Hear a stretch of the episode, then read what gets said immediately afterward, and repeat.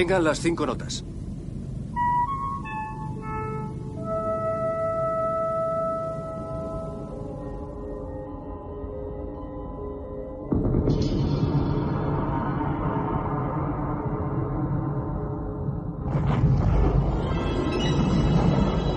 Mira, mira. ¿Qué es esa luz? Se está acercando. Siento que me observan. ¿Has sentido eso? He visto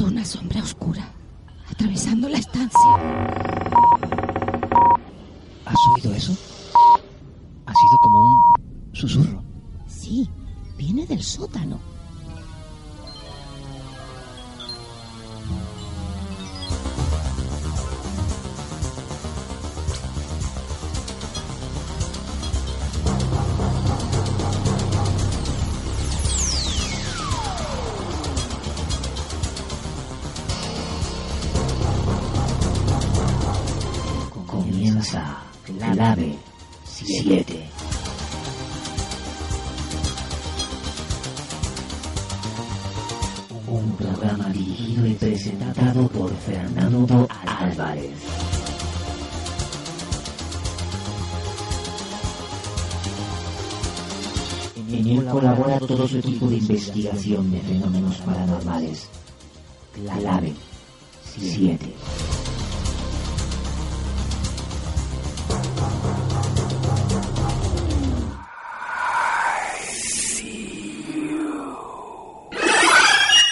Un programa solo apto para los que buscan Una respuesta. No es una locura,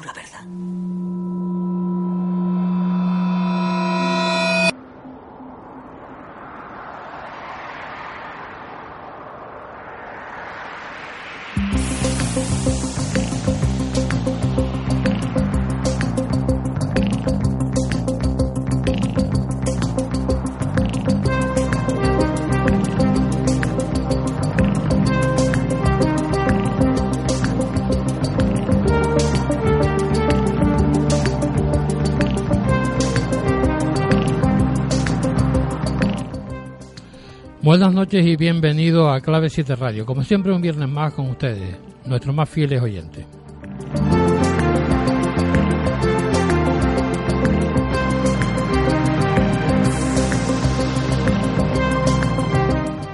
Caminante, no hay camino, se hace camino al andar. Sabéis palabras de Antonio Machado que sirve para describir de modo magistral lo que es el camino de la vida. No hay camino por sí solo, cierto, cada uno de nosotros va configurando su camino, su sendero, su historia personal, llena de aciertos y de errores, de momentos felices y de tragos amargos. Pero esa es la vida, solo se aprende a vivirla precisamente viviendo, viviendo sin miedo, caminando sin cesar, a pesar de las piedras que encontramos al paso y a que a veces nos hace tropezar y caer. Tropezar y caer para luego volver a levantarnos, con más ganas y más fuerza, sin mirar atrás, porque el pasado ya no está y el futuro está por llegar, porque tan solo oteamos vagamente un horizonte lejano que aún no ha llegado.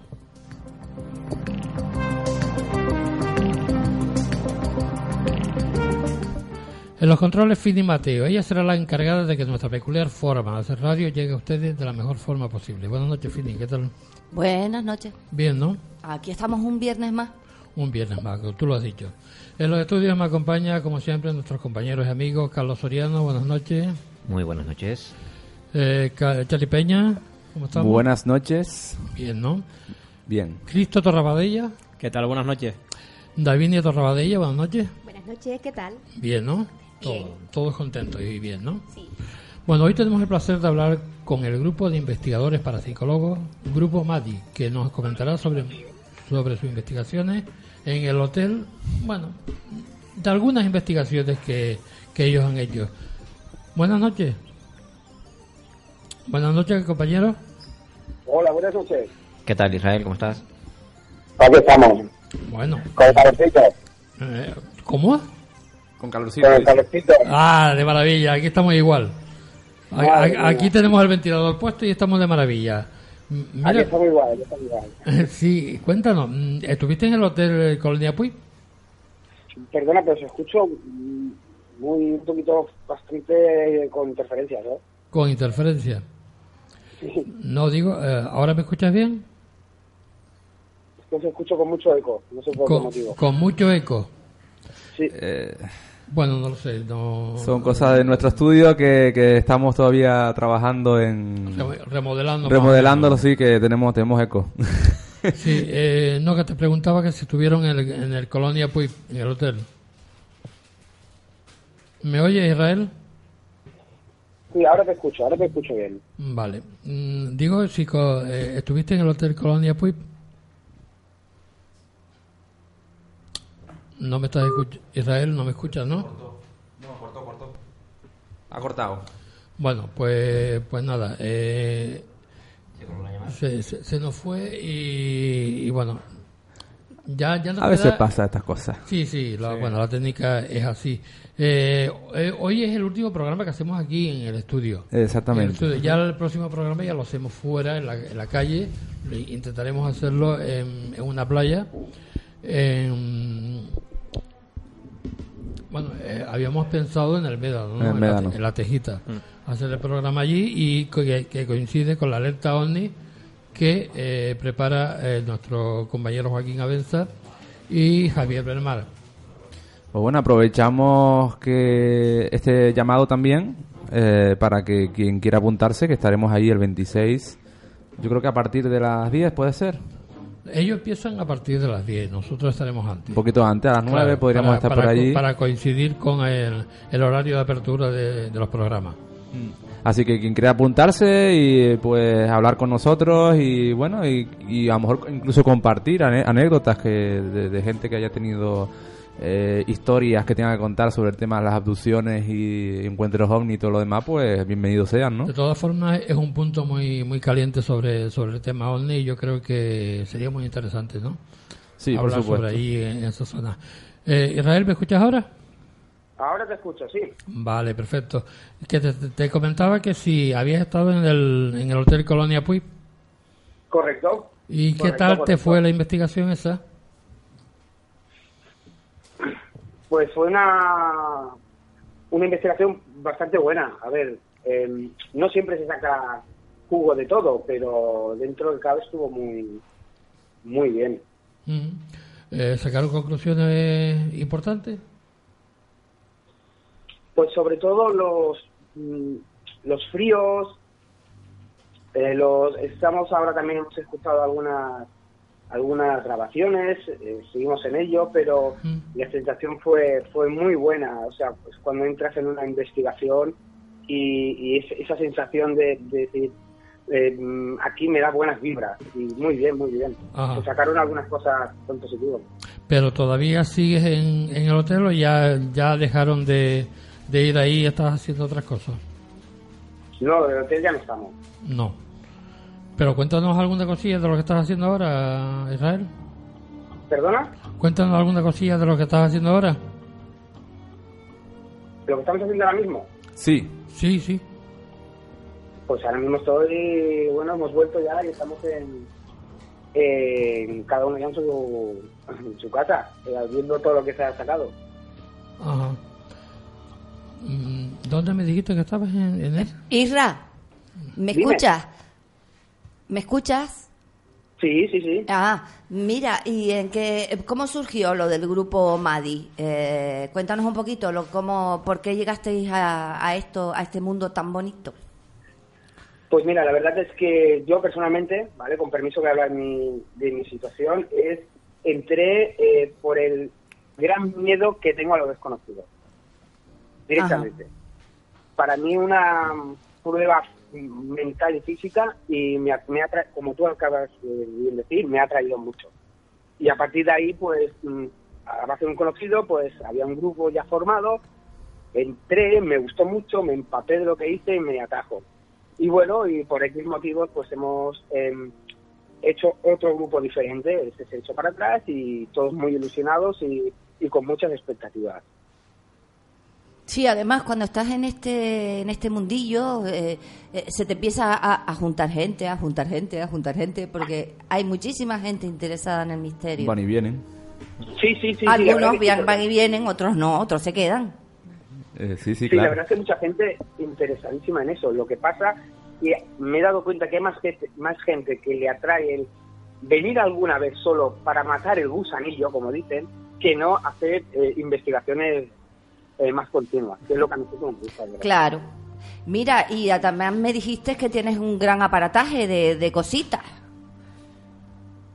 Un gran, perdona. A- aparatitos, que tienes muchos aparatitos, Sí. que tienes un montón de cositas que ya quisiéramos Tenemos- nosotros.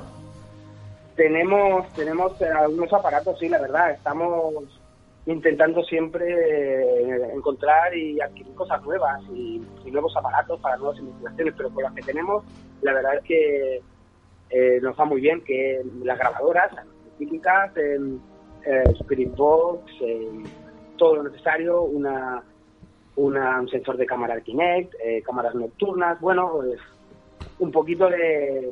E incluso de me dijiste una cámara nocturna que tiene también láser o puntitos o no sé qué, ¿no? Sí, correcto, correcto. Esto eh, es una cámara nocturna en la cual se puede se puede insertar unos unos láseres, en este caso este nosotros verdes, que hacen pues una cantidad de puntos reflejados en la zona que eh, se quiera. Y como la propia cámara es nocturna, cualquier mínimo movimiento que aparezca delante tapa cualquier micropunto que hay enfocando la pared y se Claro. ve lo que pasa por delante, sea lo que sea. Nosotros que sea. tenemos nada más el láser. Bueno, bueno, pues algo, joder, nosotros también, lo, nosotros también lo teníamos, ¿eh? Pero al final, poco a poco, Y entonces, bueno, después nos han mandado un- unas fotos, aquí te estamos viendo, un, Sí. grupo de gente, no sé cuál serás tú. Ah, ya decía yo, digo, ¿quiénes son esa gente? Yo no conozco nada. El grupo Madi, más allá del inframundo. mundo correctísimo. Eh, entonces vemos aquí una foto donde hay tres chicas muy monas y un chiquito con barba, un chiquito con gorra, alguien que levanta el dedo y otro chico más. Ah, la verdad, ¿sabes lo bueno? Que hay mucha variedad de edad, mucha variedad de gustos, pero esto nos une a todos. Pero es que nosotros somos iguales. Aquí, pues, Es yo te dije, somos un montón. ¿Cuántos podemos ser? ¿25, Veintipico. 30? Más o menos, sí. Y, y hay de todas las edades, de todas las edades, de todas las disciplinas. A- Aquí, bueno, so- simplemente somos un grupo, un grupo compacto por nuestro amor al misterio. Exacto, y eso es lo que le da esencia. De verdad. Eh, Los usted- diferentes puntos de opinión. ¿Ustedes estáis legalizados o, sea, o pensáis hacerlo? ¿Eh, ¿El qué, perdón? ¿Estáis legalizados como asociación o algo pare- por el estilo? ¿Como grupo? Queremos legalizar, queremos legalizarla, sí. Ujú. y, y bueno, ¿qué aspiraciones tenéis? ¿Muy parecidas a las nuestras, a Clave 7? ¿O algo que mm, eh, os queráis distinguir del resto de otros grupos que puedan haber por ahí? Porque incluso pueden tener vuestra propia especialización, lo- por así decirlo, ¿no? Exacto, más que, más que distinguir, sino aclarar que nosotros, em, evidentemente, somos un gran grupo sin ánimo de lucro, ¿de acuerdo? Y eso es lo que quiero que se diferencie de muchísimas que hay por ahí, que empiezan sin ánimo de lucro y luego se intentan lucrar lo más posible a base de la ignorancia de la gente, porque es así.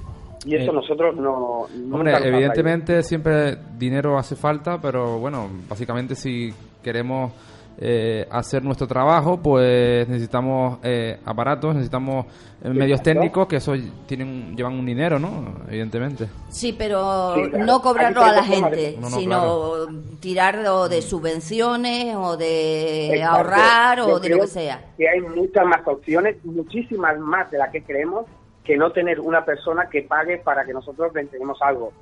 Exactamente, porque, exactamente ¿eh? porque si no estarían entrando ya en el juego de los famosos videntes de televisión de esto que te cobran Exacto. 300 euros por echarte un fisquito de agua por encima y poco más.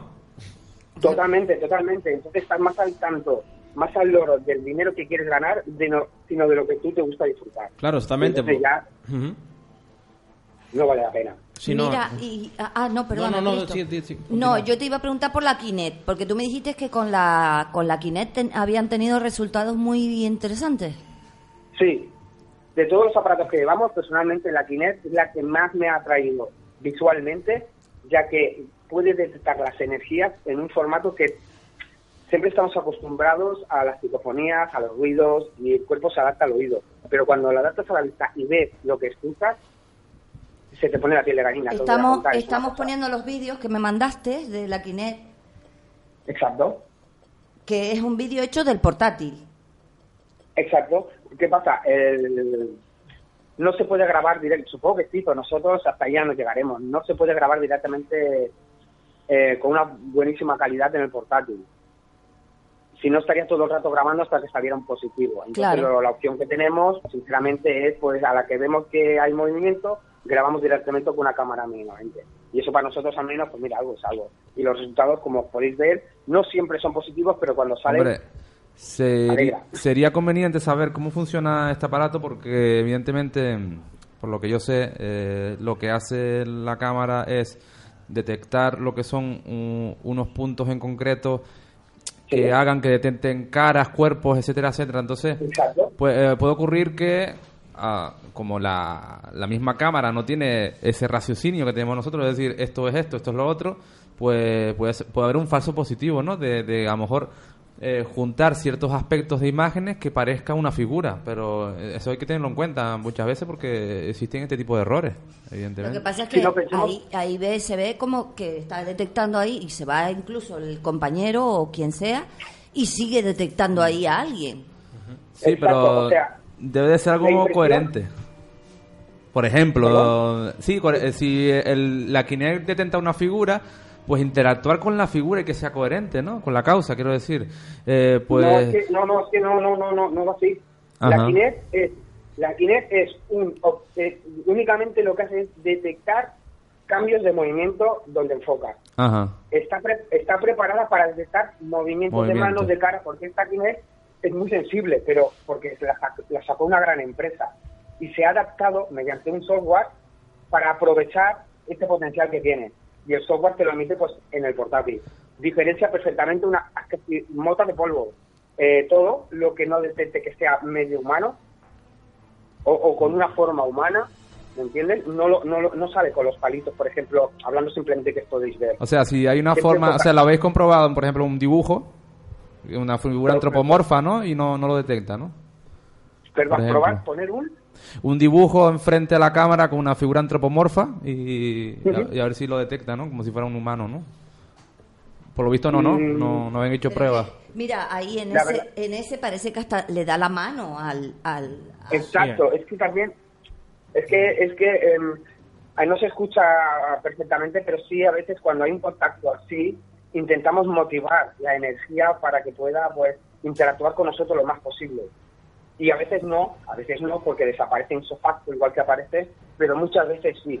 Y en esas son, como por ejemplo mm, vuestra compañera acaba de decir, un intento de agarrar de mano, un intento de coger, allá la interpretación es de cada uno. Pero los ojos es no engañan.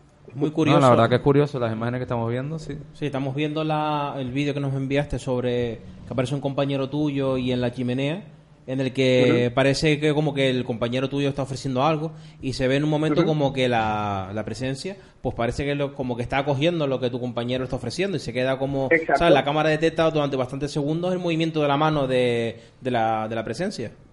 Exacto, exacto. Y, si os fijáis, la presencia humana la deja estable. Sí, exactamente, la deja estable, sí, es lo que tú dices, la deja quieta, pero lo que es la presencia no tal, está en- constantemente en movimiento.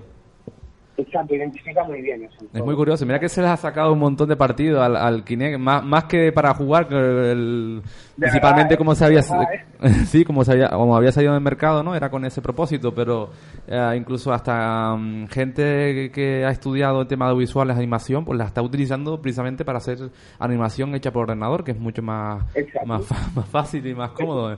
En realidad de ponerte esos, es la- los típicos mm, sensores para que te detecten los movimientos, hasta te detectan los movimientos de la cara. Es una burrada, la verdad que está muy bien. Exacto, bueno, esto, esto, esto avanza a ritmos, a ritmos bestiales.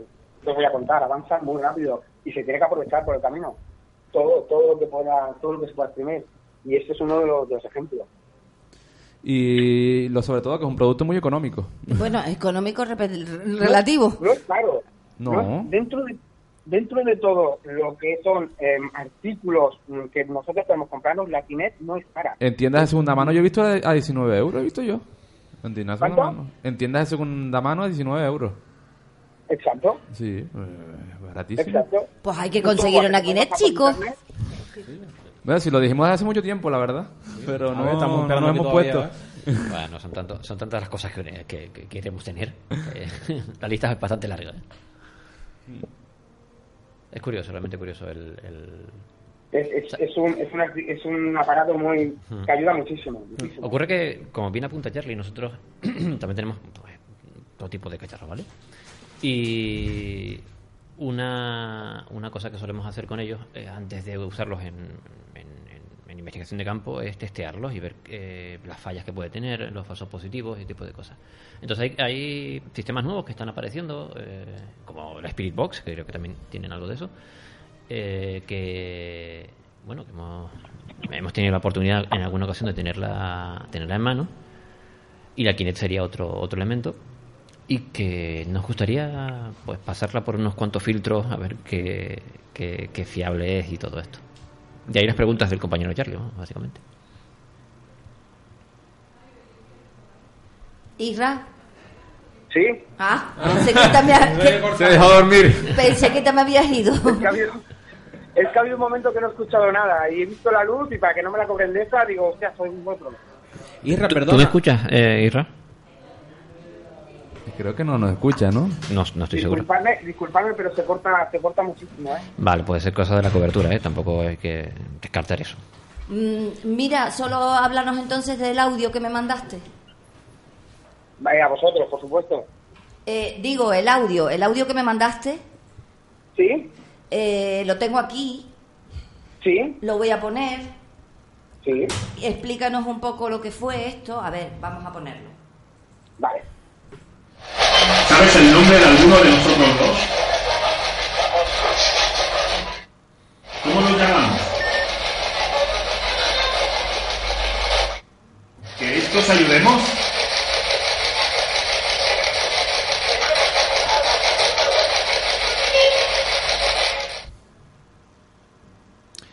Mm, Vale. Supongo que es, esto que escuchamos es la famosa Spirit Box, ¿verdad?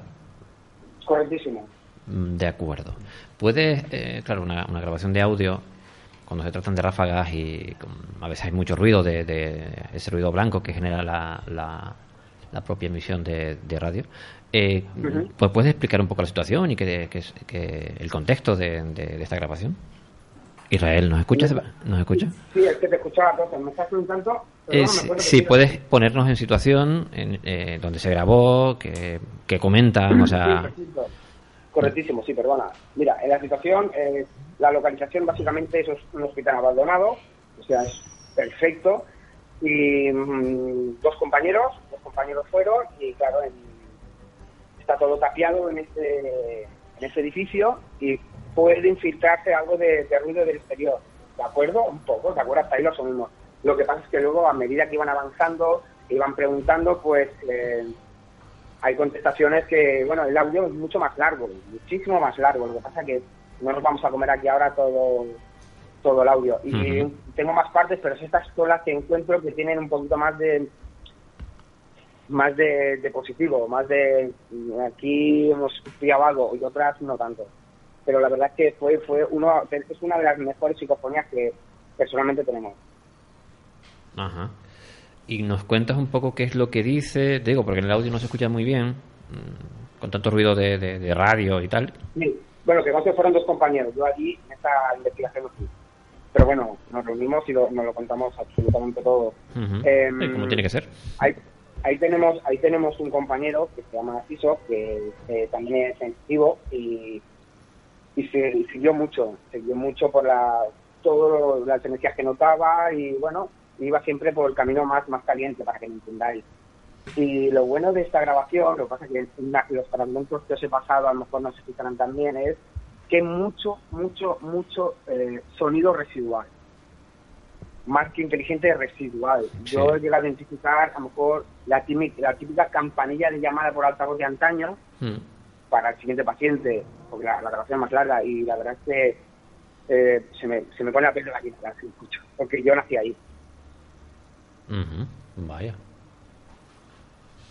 Ahora se escucha. De, de todas maneras, eh, nosotros ahora mm, escucharemos este audio mucho más despacio e incluso si quieres el compañero te lo uno de nuestros compis también te lo puede analizar y mirar y a ver si escuchamos alguna cosa más.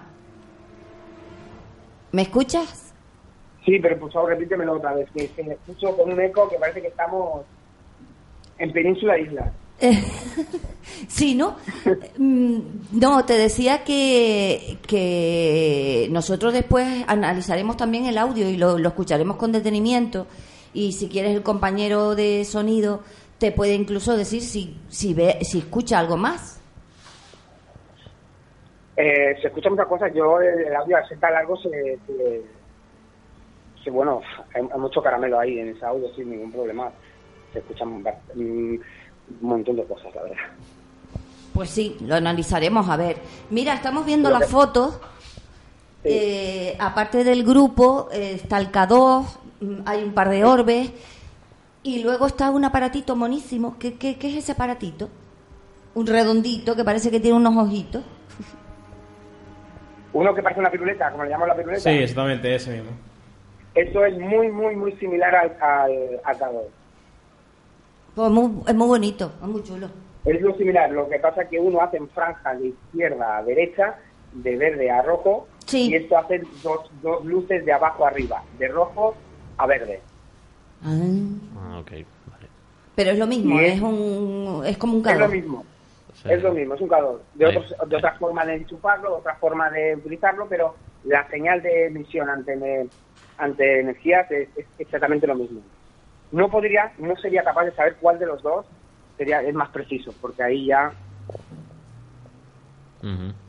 Israel, ¿me escucha? De las, investiga- de las investigaciones que has hecho, ¿cuál es la más que te ha sorprendido?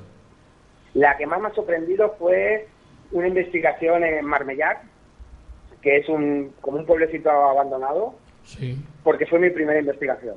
Ajá. Y, y fue muy, muy, para mí, muy heavy, porque fue un sitio abandonado con un cementerio, o sea, todos los miedos que puede tener una persona eh, estaban ahí metidos. Ajá. Y la verdad es que es la que se me ha quedado más, eh, la que me impresionó más, la que salió muy bien esa noche todo y la que mejor recuerdo me he llevado por ahora. Claro, te- se te quedó grabado en el alma, ¿no? Eh, fue todo el grupo, captaron sensitivos y todo el tema y captaron muchas cosas. Perdón, ¿me lo podías repetir? Sí, captaron muchas cosas ahí en el... Sí, fuiste. sí, mira, por ejemplo, el orbe Sí, es de aquí. ajá. Sí, lo El estamos orbe viendo. con su núcleo, que me parece que he enviado la foto eh, esa. Sí, sí, que tiene eh. 51 con un núcleo, eh, es de allí. Qué curiosos Em, son los orbes. eh, otras grabaciones Kinect que tenemos también excepcionales también se sacaron se sacaron de ahí unas grabaciones Kinect con unas con unas energías de una muy muy buenas también. Parece sacó un poquito jugo de todo. Y de psicofonías eh, de todo lo que menos pero también salieron algunas muy muy muy buenas.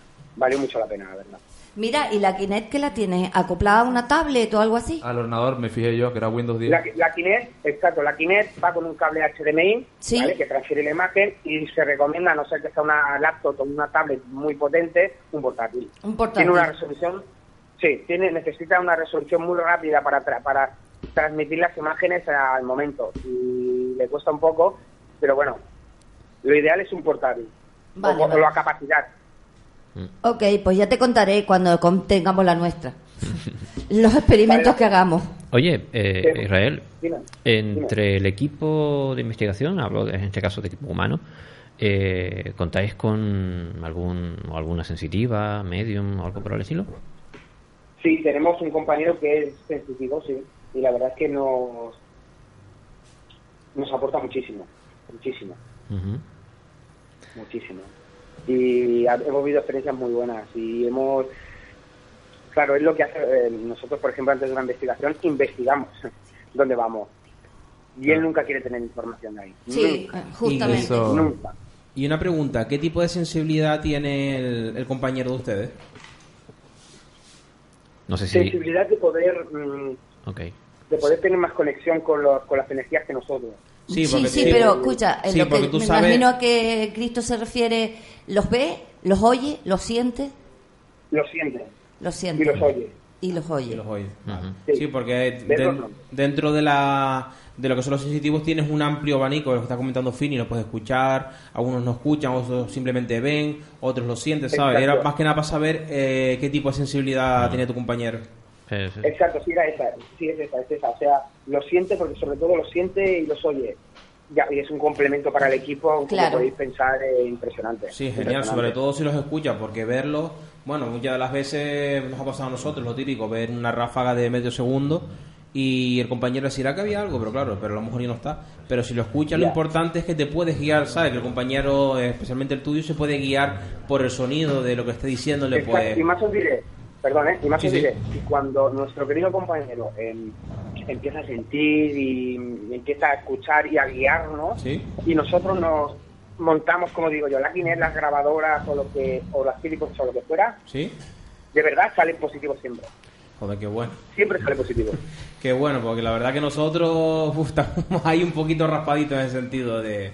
Nada, que sí, hay, va- que, hay que comprar una Kinect. eh, Pero Dios. es, baratísima, yo, yo lo dije hace mucho tiempo ya. Pero a ver, la, el, eh, Israel eh, lo comentaba en, en un principio, eh, cuando comentaba que no todo el mundo se apunta continuamente a ese tipo de cosas, y es que dedicarse a esto de forma eh, como lo hacemos nosotros, ¿vale?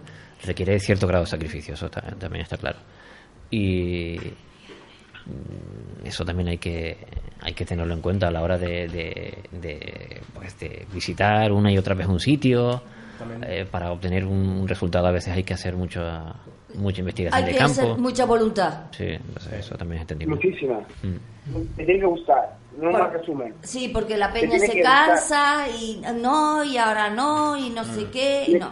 Sí, yo Yo lo que tengo muy claro, como ha dicho, como me acabas de comentar, profesionalmente no me atrae tanto como tener ese hobby, porque no pierdo la- la- las ganas de practicarlo. Exactamente, nosotros hemos visto más de una vez en investigaciones aquí que hemos hecho en lugares, en el monte, por ejemplo, eh, de vernos cayendo en un palo impresionante de agua y tener que refugiarnos dentro de una pequeña cuevita, esperar a que termine de llover o una neblina que no te deja ver nada, dos metros, ese tipo de cosas. Pero al fin y al cabo tienes, eh, eh, aunque vayas 10 veces al mismo sitio, sabes que cuando vuelves, eh, vuelves con renovado, como si, decir, bueno, pues voy a probar en, esto- en otro sitio o en el mismo sitio, eh, a ver si por casualidad, ¿sabes? Que es como que no pierdes la llama, como, ¿verdad? la ilusión. Exacto, La ilusión. Es como, hablando vulgarmente, ¿eh? es como una droguita, es como una droga. Sí, Hablamos- exactamente. Eso entenderme, ¿eh? mismo. entenderme. Pues nosotros hemos repetido salidas a los mismos lados. Bueno, ¿Por qué? Porque si te cuento las veces que hemos ido nosotros Bueno. a un mismo sitio. Bueno, nosotros hemos ido, creo, bueno, yo por lo menos que recuerde, al mismo sitio 20 veces, ahora hemos Por lo ido ya. menos. Y, hombre, es un sitio que la verdad promete, en el sentido de que siempre te llevas, Claro. a lo mejor no lo captas, en una- ya sea en audio, algún tipo de foto, de grabación o algo, pero sí te llevas la sensación de muchas de las veces o te sentís observado, o de, por ejemplo, salir súper bien y de repente salir del lugar agotadísimo, como si te hubieras pegado una caminata de 30 kilómetros. que y te hubiesen absorbido toda la energía en la salida. Sí, Sí. eso, exactamente. Y, y después llegas a casa, te duchas, tomas un cafecito, te acuestas y después dices, Dios, que ganas de que llegue la próxima semana para volver otra vez a ver qué me pasó. Lo o sea, que- es como si fuera medio masoquista. Lo que has dicho es contradictorio. Te duchas, te tomas un cafecito y te acuestas. Yo con un café no me duermo, No, vamos. pues yo y- sí, pues yo quedo rendido. ¿Eh? Eh, sí a veces a veces nos afecta No, no, no, pero- como todo el mundo sí No, no, a mí no. Yo lo digo en ese sentido porque a mí me vale el café por la noche, me acuesto y como, como si fuera un vaso de agua, básicamente. En Israel, eh, si no te... mm, ¿Qué te parece si lo dejamos para otro momento? Eh, ya que se, se oye un poco rarillo.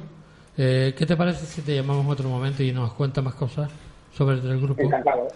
¿Te parece? Encantado. Eh, yo, Sí, que además te tienes que levantar temprano. eh, yo tengo una duda que me acaba de surgir Dime. con la Kinect. Porque yo sé que hay, hay dos modelos, ¿no? Está el de la 360 y el de la One. ¿Cuál tenéis ustedes? 360. Ah, de la Nosotros 360, el antiguo. Ok, vale, vale. vale una sugerencia Sí, técnica gracias La tecnología antigua, en este caso, va muy bien. Ah, vale, vale, perfecto.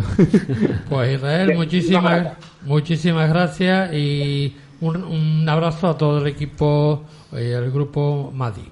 Muchísimas gracias. Ya, te, ya, por- ya hablaremos más a menudo. Muchísimas gracias. queráis, ¿eh? Estamos en contacto, Isra. un abrazo Un abrazo. abrazo. Ah, buenas noches. Bueno, Fiti, vamos a, a un poco de música y después quiero eh, que, porque como no tenemos a David aquí, quiero eh, a ver qué nos trae hoy en su eh, crónica negra y misterios insólitos.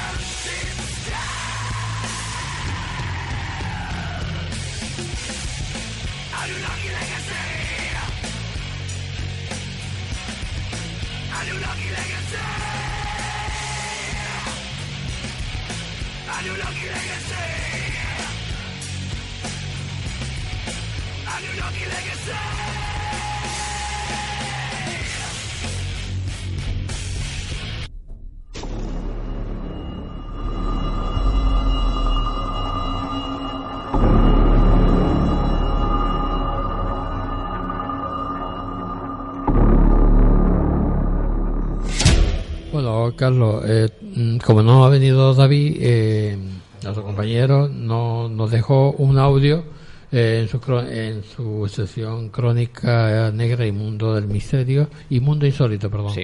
La historia de Felicita Sánchez Aguijón. Aguijón. Sí. Mm, hay un nombrito más, ¿no? ¿Eh? Es que él se busca, aparte de, de ser eh, asesinas en serie, los nombres son curiosos. Eh, es ese personaje que ves ahí en, en- en el proyector, ¿de acuerdo? Qué cosa más fea. Eh, pues la historia que, que cuenta, que se cuenta de esta señora, ¿vale? Se la conoce como, por ejemplo, eh, la asesina de angelitos, ¿vale? Sus ¿What? principales víctimas eran niños pequeños, niños de meses. ¿En serio? Sí, no señora. me jodas. Ay, Eh, pero bueno, que mejor que sea eh, David, que por cierto nos manda un, un saludo, que hoy no, no podía estar aquí. Eh, que sea él que lo, que cuente, lo la- cuente. que la cuenta- que cuente la historia de esta, de esta señora. Sí, porque esto fue, sacudió a la Ciudad de México cuando se descubrieron sus eh, escalofriantes ases- asesinatos.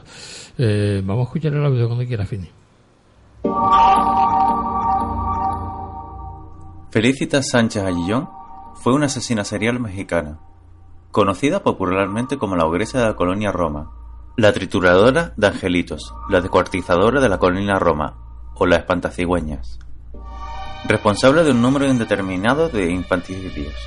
Se cree que fueron más de 50 durante la década de 1930 en un suburbio de la colonia Roma de la Ciudad de México, donde vivía en un edificio departamental. Fue una asesina organizada, hedonista y sedentaria, que según su profesión se considera un ángel de la muerte. De hecho, se graduó como enfermera y ejerció como partera. A la par de su labor como partera, sostenía un negocio ilícito practicando abortos y traficando con infantes. Pero estas actividades solo escondían la más aberrante sanguinaria de sus aficiones, una carnicería humana, que Sánchez desató en contra de los pobres infantes que terminaban en sus manos. A finales del siglo XIX y principios del siglo XX, nace en una zona rural del estado de Veracruz, en el pueblo de Cerro Azul, Felicitas Sánchez. Se desconocen los detalles de su infancia, lo poco que se sabe es que tuvo una relación tormentosa con su madre. Dominada por el rechazo de esta última, esto desencadenaría la psicopatología que marcaría su futuro modus operandi. Un rechazo patológico hacia la maternidad y todo lo relacionado con esta. Y como el común denominador en los asesinos seriales, desde pequeña tuvo un comportamiento perverso, que se expresaba con crueldad hacia los animales. Disfrutaba en especial envenenando a perros y gatos callejeros. Durante la década de 1900, Felicitas estudia y se gradúa de enfermería y comienza a trabajar como partera en su natal Veracruz. A la par, contrae matrimonio con un hombre, de poco carácter, codependiente y sumiso. En el futuro, este sería el patrón en todas sus parejas. Carlos Conde. Sánchez era una mujer obesa, de malos modales, misántropa y de carácter muy fuerte. La prensa de la época, posteriormente a su aprehensión, colocó especial énfasis en su fealdad, basándose en descripciones de los vecinos de la mujer, cuya opinión seguramente estaba influenciada por los crímenes. Parece una bruja, con los ojos saltones, gorda, fea, más bien repugnante, según comentaba en su momento el periódico La Prensa en 1941. A pesar de su aspecto y personalidad, Felicitas contó con varias parejas a lo largo de su vida, que incluso sirvieron como cómplices para sus delitos, entre ellos el propio Carlos Conde. Del matrimonio con Conde nace un par de gemelas. La condición económica de la pareja era austera y no podían solventar la manutención de las pequeñas. Así que Felicitas decide venderlas. Su marido, que en un principio estuvo de acuerdo con el acto, termina arrepintiéndose, pero ya era demasiado tarde. Sánchez no cedió y jamás reveló el destino final de sus hijas. Esto marcó el final del matrimonio. Aunque suene extraño, hasta donde se sabe, Felicitas no asesinó a ninguno de sus hijos. Las gemelas Conde Sánchez nunca fueron encontradas. Tras su separación por el año 1910, la mujer emigra hacia la capital. Felicitas se asienta en la colonia Roma de la Ciudad de México, en calle Salamanca número 9.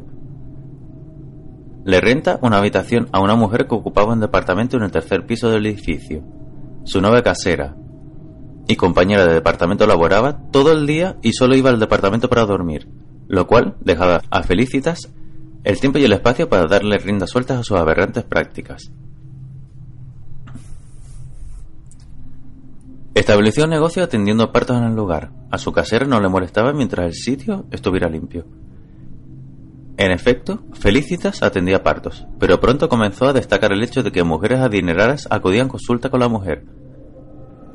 Evento por lo más extraño, porque a una mujer con alta capacidad adquisitiva recurría a una partera en un barrio marginal para atender sus embarazos.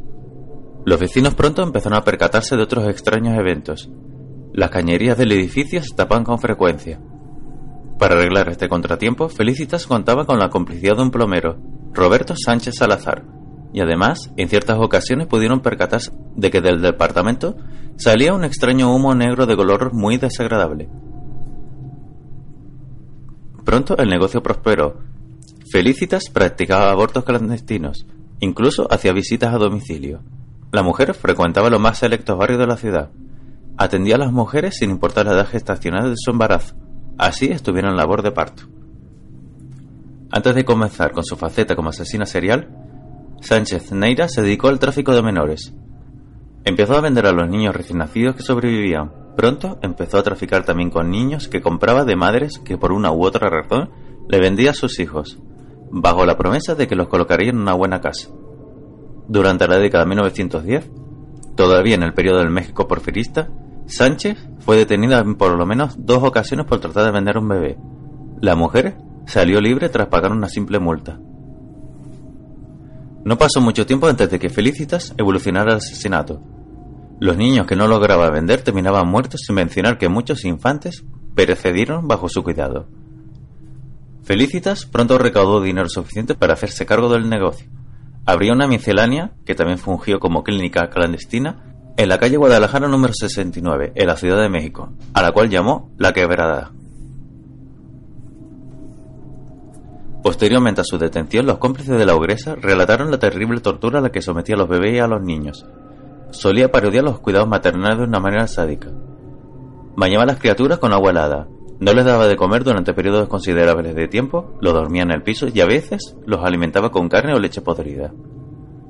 Sus métodos de ejecución fueron incrementalmente variados: asfixia, envenenamiento, apuñalamiento y hasta inmolación. Generalmente los estrangulaba o asfixiaba, en muchas ocasiones repetía sus diversiones de la infancia y los envenenaba. Ya muertos, procedía a descuartizarlos. En ciertas ocasiones llegó a descuartizarlos vivos. Los restos, generalmente, los tiraba a la alcantarilla. A veces los desechaba en depósitos de basura. Y otras veces los incineraba en una caldera. De ahí al humo. Incluso llegó a quemarlos vivos. El 8 de abril de 1941, la alcantarilla del edificio Salamanca donde vivía Sánchez Aguillón se tapó. Se encontraba congestionada desde la toma de domiciliaria. En el primer piso del edificio se disponía una tienda de abarrotes. El dueño, llamado Francisco Páez, mandó llamar a un plomero y albañiles. Los albañiles levantaron el piso del negocio para poder acceder a la cloaca. Cuando llegaron a ella, la sorpresa y las náuseas fueron generales. En la alcantarilla había un enorme tapón de carne putrefacta, gasas y algodones ensangrentados que desprendían un olor insoportable. Indagando la repugnante masa se encontraron con algo que despejó todas las dudas sobre naturaleza. Un pequeño cráneo humano. Rápidamente, la prensa y la policía se hicieron presentes. Las autoridades llamaron a la puerta de la principal y única sospechosa, Felicitas. Los atendió la casera que no sabía nada. Sin embargo, los dejó pasar hasta la habitación de la mujer, a la cual ella nunca había entrado. Lo primero que salía a la vista en el cuarto era un altar con velas, agujas, ropa de bebé, un cráneo humano y una gran cantidad de fotografías de niños. Básicamente trofeos. Es un comportamiento típico de los asesinos seriales el coleccionar fetiches que se relacionan con sus víctimas. Ese mismo día, se catea la miscelánea a la quebrada. Felicitas no se encontraba ahí, se había dado la fuga. En esa época no existía la noción de asesino en serie, pero el infanticidio era y siempre ha sido un crimen altamente condenado. La investigación cayó en manos del detective José Acosta Suárez. El 11 de abril de 1941 es detenido Salvador Martínez Nieves, el plomero cómplice. Él relata que en efecto sabía lo que estaba pasando, pero por miedo a ser condenado como cómplice, no había denunciado. En efecto, él sí era cómplice, recibía una, cuantiosa paga por destapar los caños, y aún más cuantioso, soborno por su silencio. Ese mismo día, Felicitas es atrapada junto a su amante, Roberto o Carlos Covarrubias, alias El Beto o El Guero. Como ya se mencionó antes, Felicitas experimentó el rechazo materno desde muy pequeña. Esto generó en ella una personalidad neurótica. Aparentemente, no sentía empatía ni remordimientos, era megalómana y racionalizaba sus actos. Efectivamente, atendí muchas veces a mujeres que llegaban a mi casa. Me encargaban de las personas que requerían mis servicios, y una vez que cumplía con mis trabajos de obstetricia, arrojaba los fetos al váter. Pero su frágil estado mental iba más allá. Tenía ideas delirantes en donde creía realmente que, que hacía un bien con sus atroces crímenes. Esto lo acerca más al perfil de un asesino misionero, pero lo cierto es que su principal motivación siempre fue monetaria, por lo que entra más bien en la categoría de donista. Incluso las asignaba con lida mística. Ejemplo de esto es la tar que poseía. Una mujer me dijo que había soñado con su hijo que iba a nacer muy feo, que por favor le hiciera una operación para arrojarlo. En efecto, aquella criatura era un monstruo, tenía cara de animal, en lugar de ojos unas cuencas espantosas y en la cabeza una especie de cucurucho. A la hora de nacer, el niño no lloraba, sino bufaba. Le pide al señor Roberto que lo echara al canal, y él le amarró un alambre al cuello. Estas declaraciones nos hablan del terrible grado de cosificación que mantenía hasta sus víctimas. Las repudiaba a tal grado que las visualizaba de esta manera. La descuartizadora de la colonia Roma desde su detención hasta junio de 1941 fue recluida en prisión y aislada a causa del peligro que representaba para ella el contacto con la población general del reclusorio. Durante todo ese tiempo vivió, irónicamente, una regresión. Se comportaba como una niña pequeña, lloraba todo el día, solo pronunciaba monosílabos y una repetitiva frase que en ocasiones llegaba a gritar: Quiero irme de aquí. Incluso como típico berrinche infantil se tiraba al piso, pataleaba, gritaba y era necesario arrastrarla para trasladarla de un lugar a otro. La amenaza del abogado de la mujer era clara. Iban a revelar la lista de clientes y con ella era posible aminorar su condena. En aquella lista estaban inmiscuidas importantes figuras de la política. Así, en una evidente muestra de corrupción y una serie de irregularidades, permitieron que la ogresa saliera libre en tan solo tres meses. Las más fuertes pruebas de la fiscalía que conectaban Felicitas con los cargos de asesinato eran los restos encontrados en la cañería de Salamanca número 9, entre los que se encontraba un cráneo y un par de piernas que correspondían a un niño de por lo menos un año de edad. Inexplicablemente, estos restos desaparecieron, Sánchez Aguillón fue procesada el 26 de abril de 1941 solo por los cargos de aborto, inhuminación ilegal de restos humanos, delitos contra la salud pública y responsabilidad clínica y médica. Ninguno de estos crímenes era considerado como grave, por lo que la mujer alcanzaba la fianza. Pero la fiscalía tenía todavía los testimonios del plomero completamente dispuestos a declarar, y del amante, que bajo la presión adecuada terminaría por declarar también. Desafortunadamente, el juez que llevaba el caso abdicó. Se cree que fue amenazado o sobornado para hacerlo, lo cual facilitó la salida de Sánchez antes de que la fiscalía pudiera apelar el fallo. Su ex esposo, Carlos Conde, a pesar de todo, fue quien pagó dicha fianza, que ascendía a 600 pesos de aquella época. En junio de 1941 salió libre. Ella sabía que todo había terminado. Aunque no pudieron volverla a enjuiciar, ya no podría seguir con su estilo de vida. De hecho, ya no podría siquiera vivir en el país. Todos la odiaban. El 16 de junio de 1941 tomó la salida fácil. Se suicidó con una sobredosis de Nembutal durante la madrugada en la casa que compartía con su concubino mientras ésta dormía. Dejó tres cartas póstumas, una dirigida a su ex abogado, otra a su actual abogado y una última a su pareja. En ellas no había ninguna expresión sentimental, sin culpa, sin dolor, sin tristeza y sin lazos afectivos de ningún tipo. En ningún momento menciona a su hija. A fin de cuentas parecía haberse cosificado a sí misma. Su propia muerte no pareció producirle ningún sentimiento. Su hija pasó a la tutela del Estado, que fue llevada a un hospicio. Creció hasta convertirse, hasta donde se sabe, en un miembro funcional de la sociedad.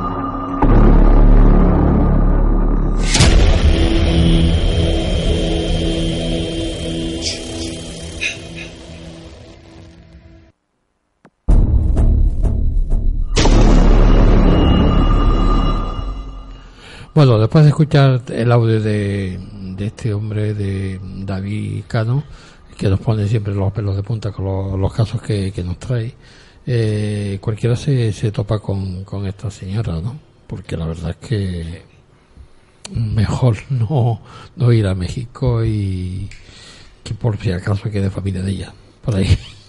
No creo que, que tuviese descendencia la mujer.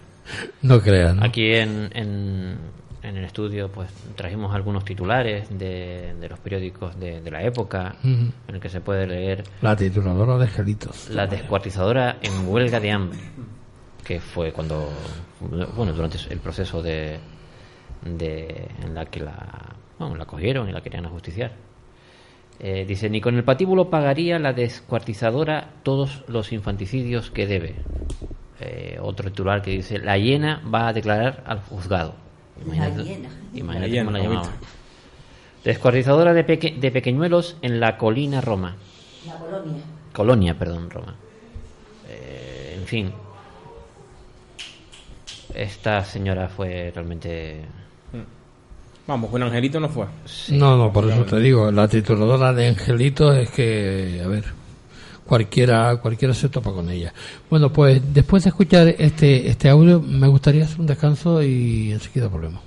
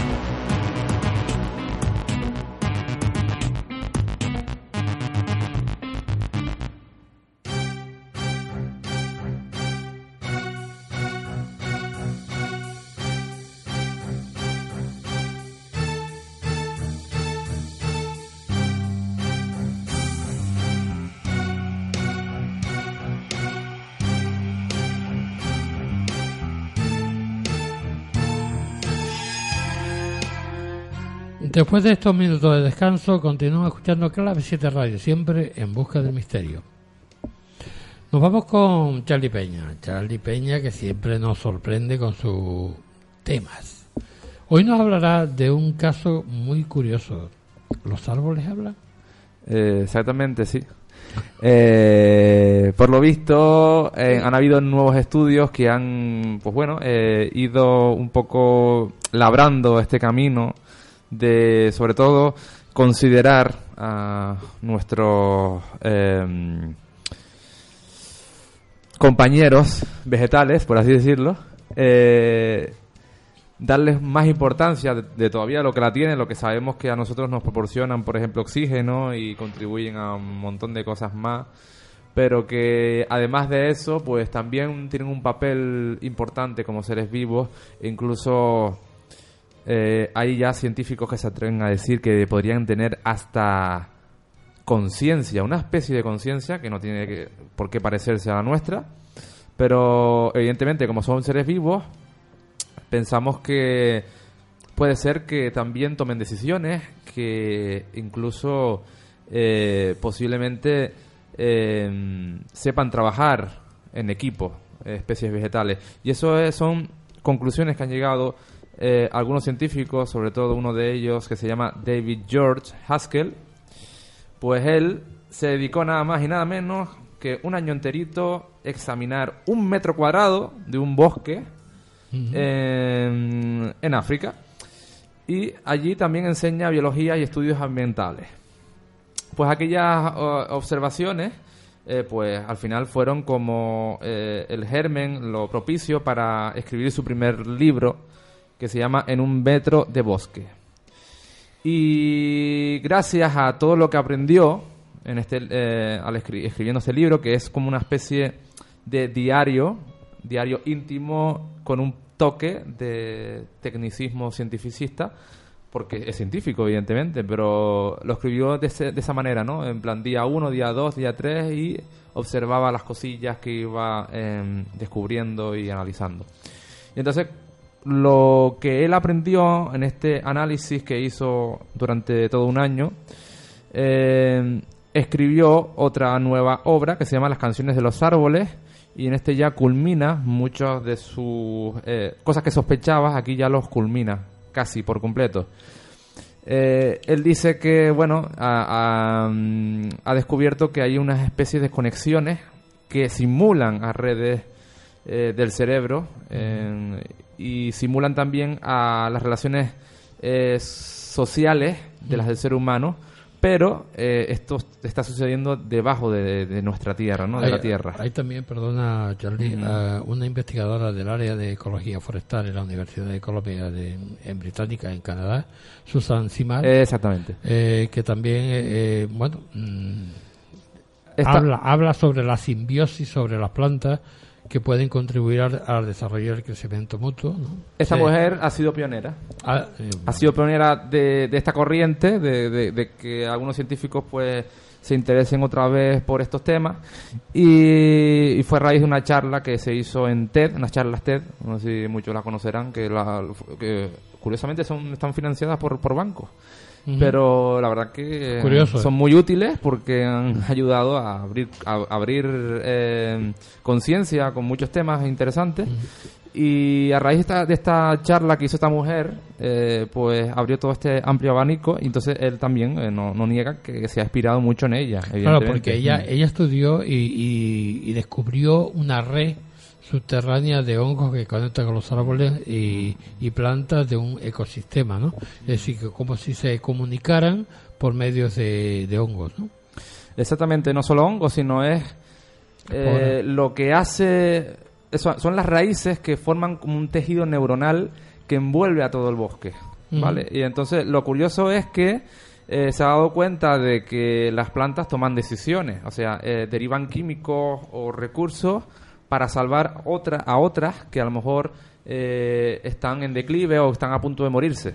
Esto es una decisión en toda regla. O sea, ellos si ven eh, que en el bosque está muriendo un árbol, una planta, derivan todos su- sus químicos y todos sus eh, sus recursos para que esta planta siga sobreviviendo. O sea, y al final es un es como un conjunto, ¿no? Piensan en conjunto. Es lo que la- las conclusiones que han llegado es que eh, posiblemente eh, estos seres, estos seres eh, no piensen de forma individual, ¿no? Eh, Sino que ellos lo son todos, son todo el conjunto y hay una cooperatividad entre las especies más que competitividad, que es lo que se creía en el reino animal, la naturaleza eh, en general. Eh, y se está viendo incluso, puedo cambiar un poco el tercio, pero por poner un símil en, el mundo de los humanos, en- incluso en la economía, se está descubriendo que la economía cooperativa funciona más que la competitiva. Sea, la cooperatividad es algo que deberíamos anclar en nuestra sociedad porque incluso está siendo símbolo en la naturaleza, ¿no? Pero bueno, sin irnos más lejos, eh, es que también eh, da clases allí y bueno, ha enseñado a sus alumnos, por ejemplo, a, a- investigar más sobre los sonidos, sobre a, a- poner más atención al mundo que los rodea.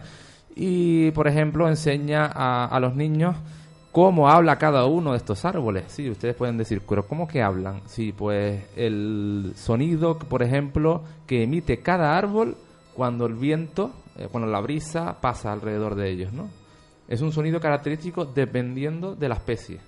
Es muy curioso. Y les ha a los niños, los niños ya lo saben, o sea, saben distinguirlo. Es muy curioso esto, ¿no?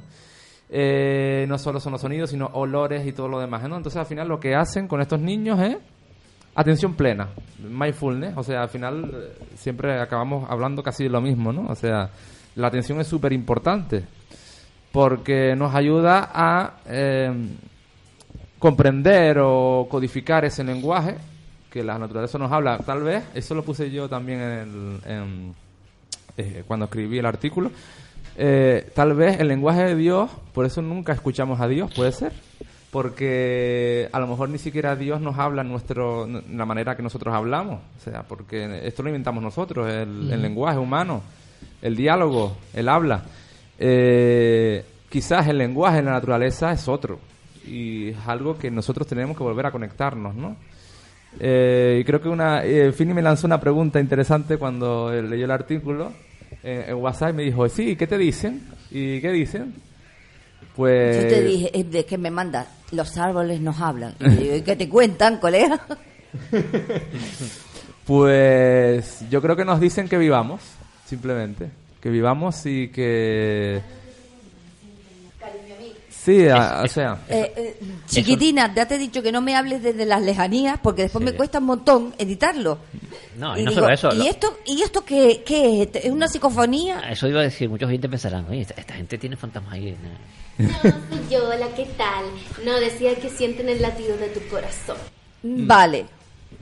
Bueno, en fin, que está muy interesante el libro de este señor, que eh, la can- las canciones de los árboles, que están divididos por 12 capítulos y cada uno de ellos va dedicado a un árbol y todas sus características, todos sus sonidos y cómo eh, se expresa, por así decirlo, ¿no? Pero bueno, que es hora de que el, el mensaje que quiere transmitir Haskell es que es hora de que eh, seamos más conscientes, ¿no? De Que también está el debate de, de si comemos animales o no los comemos, pero al final, si- como también comemos vegetales, pues también los vegetales son seres vivos. Y los vegetales también se estresan cuando los vas a arrancar, cuando le vas a cortar un árbol, también se estresa porque está, está medido ya, o sea que es posiblemente hasta tengan miedo. Con lo cual, eh, ¿qué hacemos, no?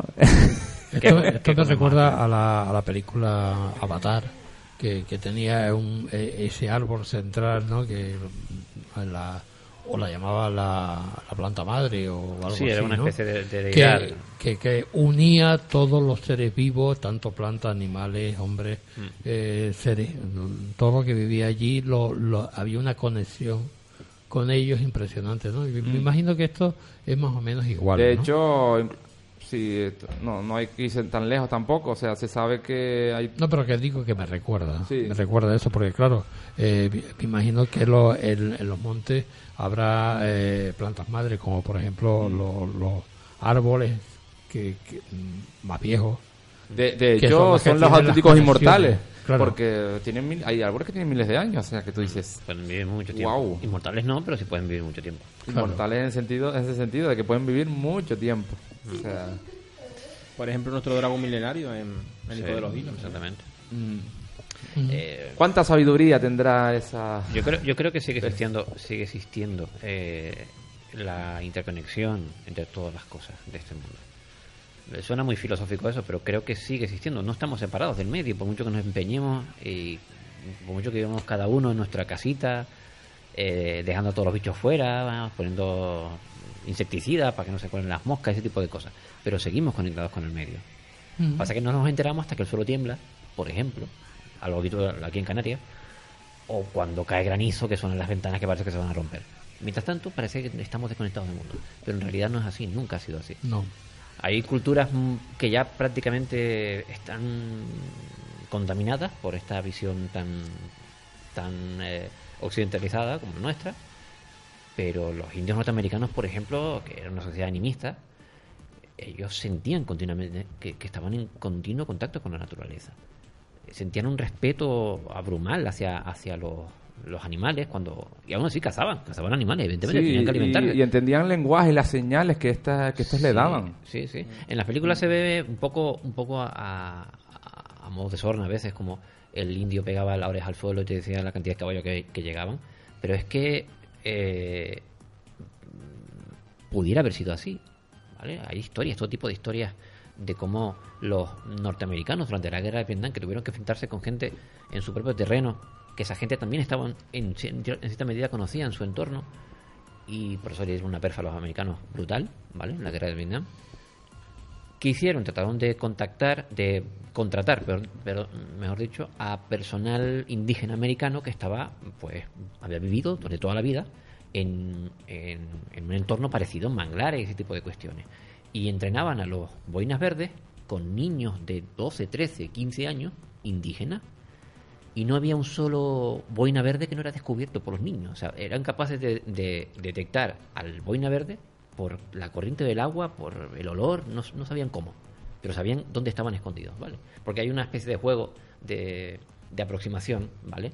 Que hacen los militares para... Es una especie de juego de sigilo. Como no conseguían que los boinas verdes eh, pudiesen vencer a estos chiquillos, pues ficharon a estos chiquillos y los mandaron a la guerra, evidentemente. Claro.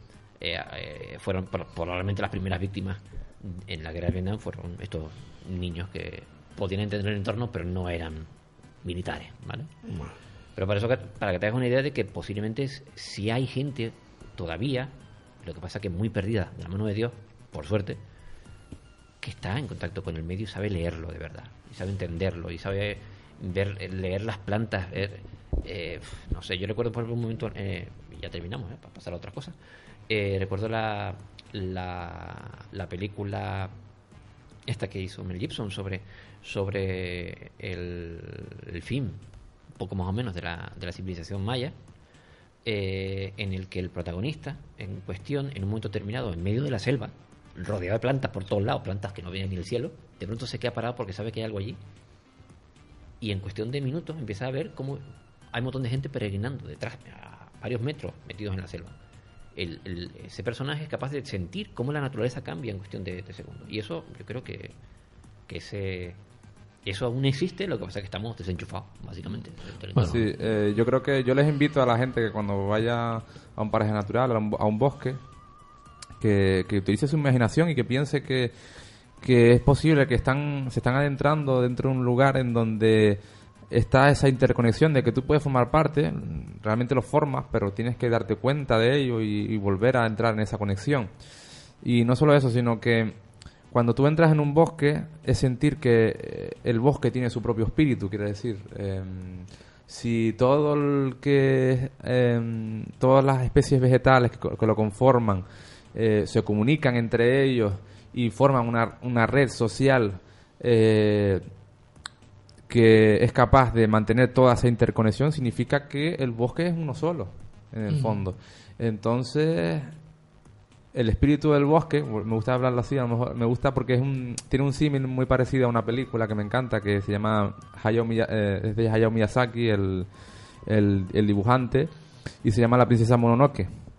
Eh, el argumento de esta película es de un, un príncipe que, bueno que se, se aleja de su aldea por una maldición que le, que le echó un dios y y se encuentra con un panorama nuevo, una guerra entre una ciudad, la ciudad del hierro se llama, una ciudad donde es pura industrialización, eh, guerras, conflictos, y estaba el bosque. El bosque con su espíritu. El, el bosque era un todo, pero también tenía su espíritu, su propio espíritu, ¿no? Que era ese ente que le- lo envolvía todo, ¿no? Y yo pienso que sí, que es posible que los bosques sean como, como un ente, ¿no? Uno solo, y es muy, es muy curioso, ¿no? Y, y sabio, evidentemente, y hay que respetarlo. Los bosques hay que respetarlos. Por supuesto que sí. Pues nos quedamos con esa reflexión de, de Charlie, vamos a dejarlo así, el espíritu del, del bosque, eh, que me encanta la, la palabra y hay que respetarlo, por supuesto. Me quedo con, con ello. Y, y nos vamos, Fini, con, con Cristo, que nos, nos trae, como siempre, en su sesión Misterios e Incógnitas, nos, nos va a trasladar a un mundo que es mítico aquí en Canarias, la isla San Borondón.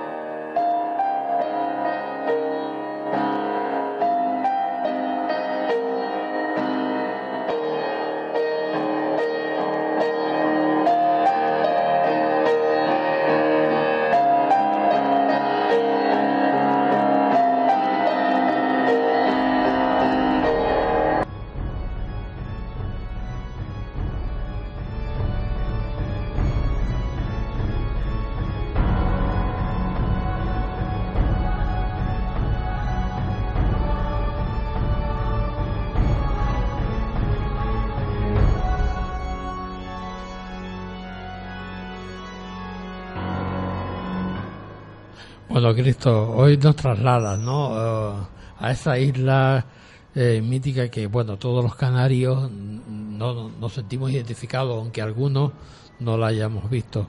Exactamente, todos hemos escuchado seguramente esa pequeña leyenda sobre la mágica isla de San Borondón, Sí. en la que seguramente muy poca gente que le comente sobre, sobre la, la leyenda, este dirá. Muy poca gente la conoce. O sea, eh, eh, quiero decir, muy poca gente no la conocerá.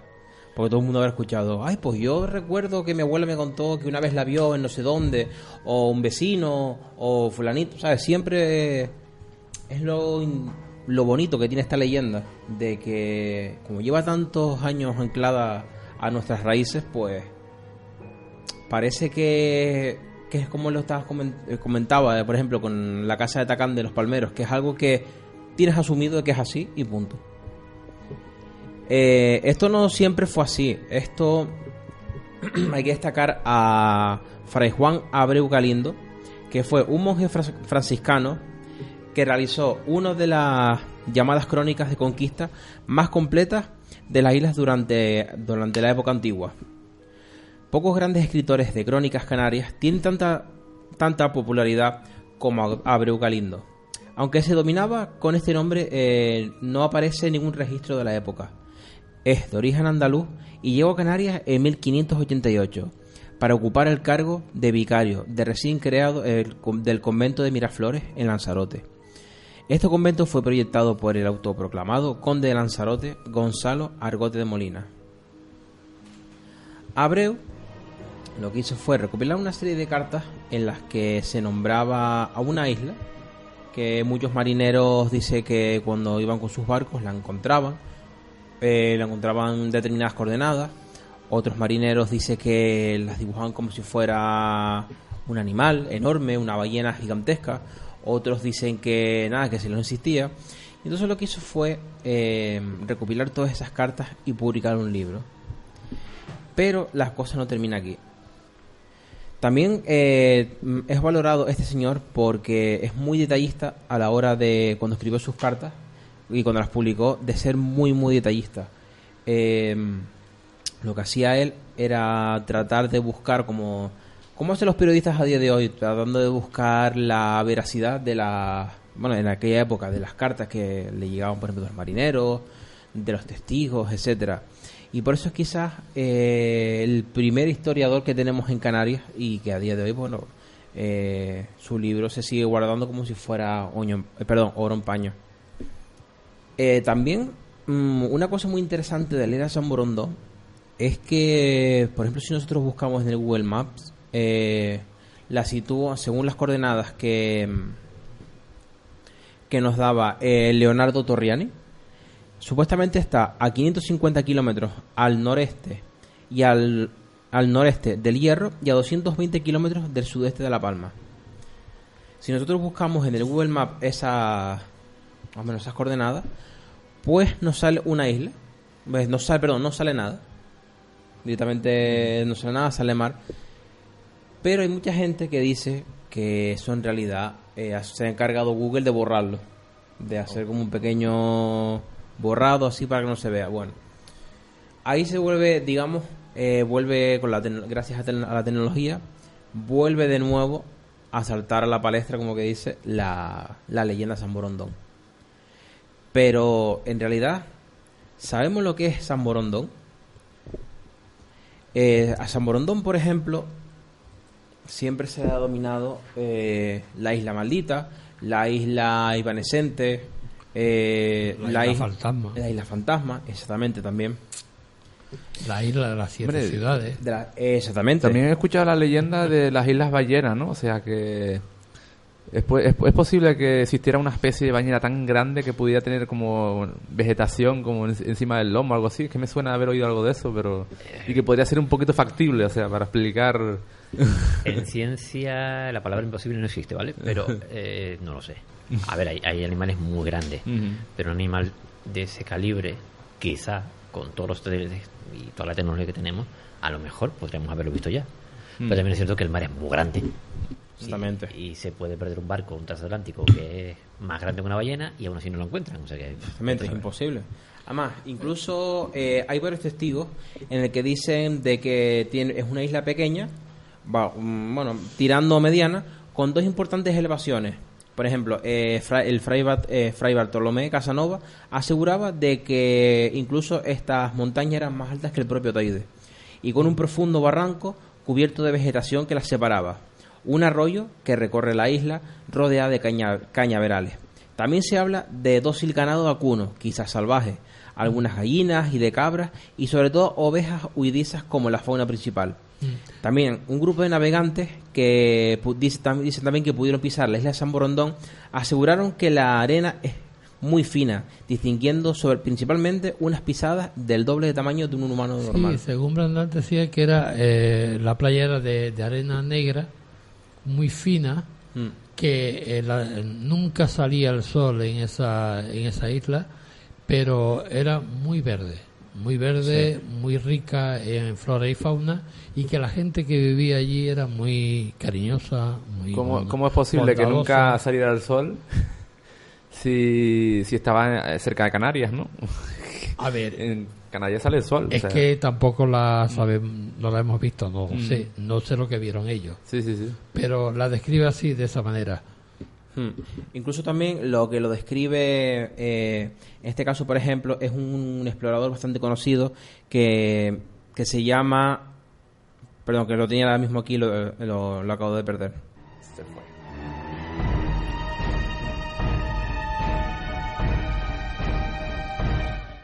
Ya encontré, perdón, eh, perdón a los oyentes, ya encontré el nombre. Se llama San Brandán de Confler, eh, que es un audaz evangelizador irlandés que, según dice, regaló en sus playas. En su estancia en, esta isla, San Brandán descubrió eh, que se encontraba en el, en el lomo de un gigantesco pez sobre el que había crecido vegetación. El mismo Jesús desvelaría al irlandés que la isla no era sino el pez más antiguo que nadaba sobre los océanos. De hecho, se, se le presupone, algunos autores dicen que eh, la isla de San Borondón recibe el nombre por San Brandán. Exactamente. Por ese señor, sí. Por San Brandán, exactamente. De que. Eso, de- dejó las cartas de que había estado en la isla y que había descubierto eso. Que era A mí un- eso no haber escuchado que hasta en la isla había leche, manaba leche o algo así. No. No, creo. No, no, no, Bueno, no me- ponía no- nada no de me extrañaría, sinceramente, porque de tantas leyendas muchas, que se cuentan sí. sobre el. Que casualmente tiene tendría como un, un símil con este ritual, ¿no? De las amaguadas, ¿no? El tema de la leche y todo lo demás. Ten en cuenta que vertiendo la leche. las, las Canarias, eh, las llamaban las Hespérides, los, los fenicios y otras culturas de mediterráneas, y aquí se hablaba de haber eh, desde manzanas de oro hasta animales increíbles. O sea, eh, también éramos nosotros, Canarias, mejor dicho, el archipiélago también era poco menos que mítico para otras civilizaciones antiguas. También es, importante destacar que muchos marineros aseguraban haber visto la silueta en el océano o haber pisado incluso también sus tierras vírgenes. En 1560, un navegante francés, unos navegantes franceses recalaron San Borondón después de perder su palo mayor. Allí construyeron uno nuevo y al razonar que se encontraban en la isla del Santo, dejaron una carta, algunas monedas de plata y una cruz, que quizás, quién sabe, aún siguen allí. En 1570, Hernán Pérez de Grado aseguró haber estado allí y haber perdido a tres de sus hombres en ella. Similar historia cuenta Pedro Bello, piloto portugués que en fechas similares. En 1604, la expedición de Gaspar Pérez de Acosta intenta recalar en ella, pero solo haya una acumulación de nubes en su horizonte. El propio Cristóbal, Colón describe en sus diarios que conoció a un hombre que aseguraba haber encontrado San Borondón, que nunca olvidaba completamente la isla, ya que ha permanecido eh, en nuestra cultura canaria y, sobre todo, los testimonios que siguen a día de hoy latentes en, en nosotros. Mm. De hecho, parece tan, tan, tan, ha sido tan recurrente en la historia, ¿vale? Que hasta muy reciente en la historia naval aparecía en mapas, eh, hasta creo que hasta el siglo XVII aparecían los mapas, ¿vale? La, la, la, la isla. Sí, mira, eh, esa riqueza de descripciones, esa ese ese continuo eh, no sé, a mí me, o sea, no sé cuántos lugares en, en el planeta, ¿vale? Habrá que tengan esa ese pozo, digamos, ¿vale? Evidentemente hay un montón de lugares en el mundo, ¿vale? Que, que tienen sus leyendas, ¿vale? Hay eh, no sé si en Islandia hay un lago que se oyen ruidos debajo en el fondo y se cree que hay una ciudad de gnomos trabajando allí, o sea, eh, hay otras islas repartidas, mm, islas fantasmas como esta, repartidas por diferentes océanos. Eh, pero que haya tanta promulsión de documentos en teoría, en- como en este, como en este caso, que son documentos oficiales, son cartas sí. navales, Sí, sí. que eran esenciales para, para, la- para, para el comercio, sobre todo. Eh, me parece realmente alucinante. O sea, mm, no sé hasta qué punto hay un- alguna otra leyenda en algún otro lugar que tenga un pozo en la historia tan, tan latente como este. Justamente, incluso podemos ir a cualquier museo y vemos también las cartas así de los grandes navegantes de, de la historia, en el que eh, han dejado, por ejemplo, el mapa que mostramos aquí. Se ve claramente dibujado el, donde aparece la supuesta, o sea, donde está la supuestamente la San Borondón. Aparte, incluso, ya volviendo nuevamente a nuestra época, eh, los testigos y sobre todo los testimonios que ellos cuentan de, de decir, pues sobre todo la gente mayor decirte, pues sí, pues si tú vas por ejemplo por eh, por Valleguerra, miras hacia la zona tirando como para La Palma, dice, la ves ahí no tan cerca de La Palma, de re... dice, bueno, pues la típica, la típica historia que te cuenta la señora. Pero una vez me sucedió una cosa muy muy curiosa, que claro, yo te he escuchado eso siempre que si mirabas no sé dónde, veías el San Morondón. Y resulta que una vez, estando yo con Jessica, y me dice, ay, mira la palma ahí. Digo, eso no se parece a la palma. La palma nosotros cuando por ejemplo vamos para el norte vemos la palma a lo lejos y la forma ya la tenemos conocida de la ¿Pero palma. dónde estaban? Nosotros estábamos en la zona de mm, eh, San Juan, en Tacoronte. Ok. La zona de San Juan, Tacoronte. Y estábamos nosotros ahí, estábamos hablando, ¿no? Se veía bastante bien. Además, hacía un, un día estupendo porque estaba todo despejado. Estaba el cielo súper azul y además se podía ver incluso la palma, se veía a lo lejos.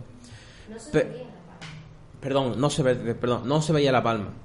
Pero nosotros fijándonos, digo, ella me dice, sí, qué raro, se parece a la palma. Digo, es que no tiene la forma de la palma. A mí me recordaba de haber visto ya anteriormente las fotos y vídeos de San Borondón que han publicado en internet. La típica forma redonda, como tirando, sí, como tirando redonda, justo en el centro. Y, y verse más, mucho más pequeñita que la palma, y decir, pero qué raro esa isla, ¿no? Y ponernos. Y después, ya pasar el tiempo y preguntar a la abuela de Jessica, que ella cuando joven trabajaba en la zona de, Valleguerra. de Valleguerra y, decir, y comentarle, mira, nosotros vimos, dice, sí, esa es la famosa isla de San Borondón. Dice, yo también la vi de pequeña un montón de veces y la gente de alrededor también te contaba lo mismo. Es decir, es alucinante. Que Jessica, ¿qué ¿Eh? nos cuentas? No, nada, eso. No, No, también, lo, también lo- estuviste lo allí. curioso, claro. lo curioso que mucha gente habla de, de efectos ópticos y todo el tema, el, el- la- La las nubes que sí. forman una eh, La teoría de la dibu- térmica esta. sí. Exactamente, pero es Sí. que siempre la ven de la misma manera. El problema es que me recuerdo que también hicimos fotos, ¿te acuerdas? que Y no se aparecía en la foto. No, llegó a aparecer, no se veía la isla en la foto. cosa, cosa curiosa. o sea, Sí, Sí, sí, Eh, me acuerdo que más bien estábamos y le dije, digo, ay, Cristal, digo, mira, la... bueno, había más gente, no estábamos nosotros dos solos, sino que había más. Y recuerdo que un señor le dije, digo, ay, mira la palma, no sé qué. Dice, no, pero ¿cómo va a ser esa la palma? Pero si la palma está más para allá, esa no puede ser la, la palma. Porque era justamente enfrente de Valle Guerra, o sea, la palma tendría que estar más a la izquierda, mucho más a la izquierda. Y estaba enfrente. Ok. Sí, sí. Curioso. Como si hubiera una isla entre medio allí. Sí, sí, sí, yo creía que era La Palma, pero en realidad, no, no- o sea, uno pensando después dice, ¿cómo va a ser La Palma si estamos en Valle Guerra? Tiene que estar más a la izquierda, ¿no?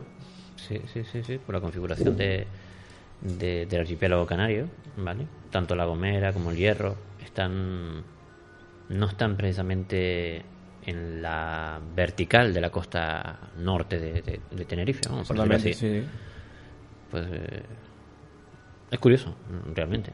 Mm. Hay alguna que otra fotografía más o menos moderna que incluso he llegado a publicar en un periódico. Recuerdo recuerdo una muy muy conocida, esta bastante antigua, que parecía literalmente parecía una especie de pirámide en el agua, ¿vale? Sí, exactamente esa que vemos ahora mismo ahí. Esa es mítica, ¿de acuerdo? Eh, pero sin duda, sin duda es un vamos un auténtico misterio lo que se cuenta de ese sitio. Sí, sí. Perdón a los oyentes, pero es que nos acaba de suceder una cosa aquí bastante extraña en el. Aquí en la radio. no lo sé, la verdad, pero. Nos acabamos de quedar aquí patidifusos porque estamos nosotros solos aquí y acaba de sonar, eh, no sé, como caerse algo en la habitación donde no hay absolutamente nadie. Eso para que vean que clave 7 ya tenemos misterios hasta, hasta nuestro, en nuestra, en nuestra radio. Bueno, no sí, sé. sí, sí, Esa curioso, la esa es fin, A lo mejor es un enviado de San Borondón para decirnos que nos callamos la boca, no hablemos del misterio. Bueno, también se cuenta de que es una base extraterrestre, que También. aparece y desaparece. Solamente cuéntala, si quieres contar la, esa historia. Mm, ¿Yo? Sí, sobre lo que has escuchado, sobre la supuesta base extraterrestre. Bueno, se dice que, que, que es una base extraterrestre que se oculta entre las islas. Mm, Es lo que he escuchado. Mm. También no sé si se dice que se ve en, en por el barranco de Badajoz también, dicen o algo así. No había escuchado yo una historia de... Sí, no me extrañaría. El Barranco Badajoz se cuenta también la famosa historia esa de de la nave esa de cristal que se estrellaba Ah, también vale. incluso también de, de comentar no no pero también mucha gente también a la hora de bajar del barranco comentar que hay una isla justo enfrente también que claro no cuadraría que tampoco fuera la Gomera o que estaba más tirando hacia el sur que Bueno. no cuadraría la verdad ¿Te acuerdas cuando bajamos y estábamos con unos amigos y se veía como el mar súper raro? No hacía viento y en el mar se empezaba a ver como así, como unas ondas Sí. súper raras. Cierto, es como, ah, vamos a ver, para que los, los oyentes no se sitúen más o menos. Eh, si alguna vez han ido al Barranco Badajoz, según termina la rampa, empiezan a bajar, empiezan a bajar ya de nuevo hacia recoger el, el coche, pues se ve el mar, se ve el, mm, el barranco como que se va abriendo poco a poco y se ve el- justamente el mar. Eh, me acuerdo que eran sobre las 3 de la tarde, de 3, 3 y media más o menos, y estaba el día bastante despejado. Y justamente, eh, más o menos, podría ser unos, un par de kilómetros alejado de la costa de, de Weimar, se veía como si hubiera una especie de formación que estaba en el centro. Además, se veía como, como eh, eh, no lo- como si fuera una mancha de suciedad, no, no, como si Como si algo- tuviera algo subiendo de la... De- o sea, sí. Sí, como si hubiera algo como saliendo tierra, por explicarlo de una forma, como si algo Como lo- estuviera- el jacuzzi que vemos en los spas, pues algo así como que tuviera algo saliendo de debajo del mar, ¿no? Sí, Una sí, cosa una cosa súper curiosa además y que Nos llamaban a los cuatro, es que estábamos eh, los cuatro, cuatro nos llamó- personas allí y estuvimos, bueno, un buen rato, por lo menos como más de 30 minutos mirando aquello, buscando una explicación Pero y mirando los mapas y todo. Y no. O sea, no, no, no había nada, no, mm, ¿sabes? Mirabas en el mapa, en el satélite, y pero es imposible, si aquí no hay ni, no hay ni, o sea, no queda ni una, ni una isla, ni que, una cosa súper, súper extraña y además, y, ¿sabes? Concuerda bastante también con la, con lo que cuenta mucha gente sobre el famosísimo Barranco Badajoz, todas las leyendas que se cuentan, que se ve San. Borondón también, que también mucha gente no la sitúa exactamente como estás comentando antes en, en la zona de Valle Guerra, también la han encontrado, por ejemplo, desde La Palma, la han visto eh, alejado, mucho más alejado de La Palma. Pero siempre en la misma zona. Su- hay- ah, según, algunos, ah, según algunos testigos dicen que, que sí, que está en la misma zona, pero también la han visto más alejado también de, por ejemplo, desde Fuerteventura la han visto también, desde, es decir, yo creo que todos los canarios, desde todas las islas la han visto en una posición diferente. Es como que parece que se mueve esa isla. Y claro, ahí cuadra eh, la teoría que se comenta que dice que es una, un reflejo de la isla de Tenerife, ya no concordaría. Porque si desde Tenerife podía ser el propio Teide reflejado, pero la gente que la ha visto desde La Palma, desde el Hierro, de La Gomera, no sé, es bastante extraño, sinceramente. O sea, la verdad que es eso. Es, la- es curioso. muy, muy curioso, la verdad. Hombre, y sobre todo lo que lo que tenemos nosotros arraigado es, por ejemplo, las tradiciones nuestras de esto, de, por ejemplo, San Borondón, que lo- le, le damos la credibilidad al 100%. De, de decir, ay, pues mira, pues fulanito sí que vio San Borondón, no sé cuán- y que te lo crees. Por ejemplo, otras cosas que se cuentan de aquí a Tenerife, de otras islas, por ejemplo, ¿sabes? Siempre le vamos a poner el, el paréntesis, bueno, pues esto puede ser tal cosa, pero enseguida nosotros si hacen Borondón, ah, pues mira, pues no sé cuánto. Y parece como que se crea un pequeño grupo de un en petit comité, como el que dice, comentan, ah, pues yo recuerdo que un vecino me dijo una vez que en tal sitio la vio, ah, pues yo me acuerdo que un vecino en Lanzarote, no sé cuánto, lo vio, no sé cuánto. O sea, es muy curioso. No, no se cuestiona la, la existencia de San Borondón. Incluso, perdona un, último apunte, lo que comentaba Jessica también, es la famosa leyenda de que dice que es una base extraterrestre donde despegan los, los, los platillos volantes y vuelven a, a descender. Hay un montón de leyendas que desde, la, desde los años 60 en adelante, bueno, hay una multitud de, de leyendas. Curioso. Bueno, las Islas Canarias siempre ha sido un, un reducto de, de misterios, ¿no? En todos lados, Sí. tanto de- en el mar como, como en tierra. Eh, están eh, enclavadas dentro de los, de los 12 triángulos de la Tierra, eh, o, o los 12 triángulos de las Bermudas, por decirlo de alguna manera. Pero que también en Canarias también hay algunos, ¿no? Eh, y tenemos varios casos que, que, bueno, que sí, así ha sucedido. Han desaparecido gente, han desaparecido barcos y han desaparecido aviones. Lo que pasa que, claro, se han tenido eso un poco en secreto. Exactamente, claro. Pero no podemos hablar sobre ello porque no, no sale a la, a la luz pública. Pero muchísimas gracias por traernos eh, este tema tan, tan interesante que siempre eh, nos recuerda aquellos primeros momentos que, que nosotros eh, salíamos a, a buscar, a investigar, a, a conocer. Exactamente, de primera mano. Bueno, eh, Fini, mm, creo que tú tenías eh, historias, noticias y cosas de estas, ¿no? Que, que habías traído.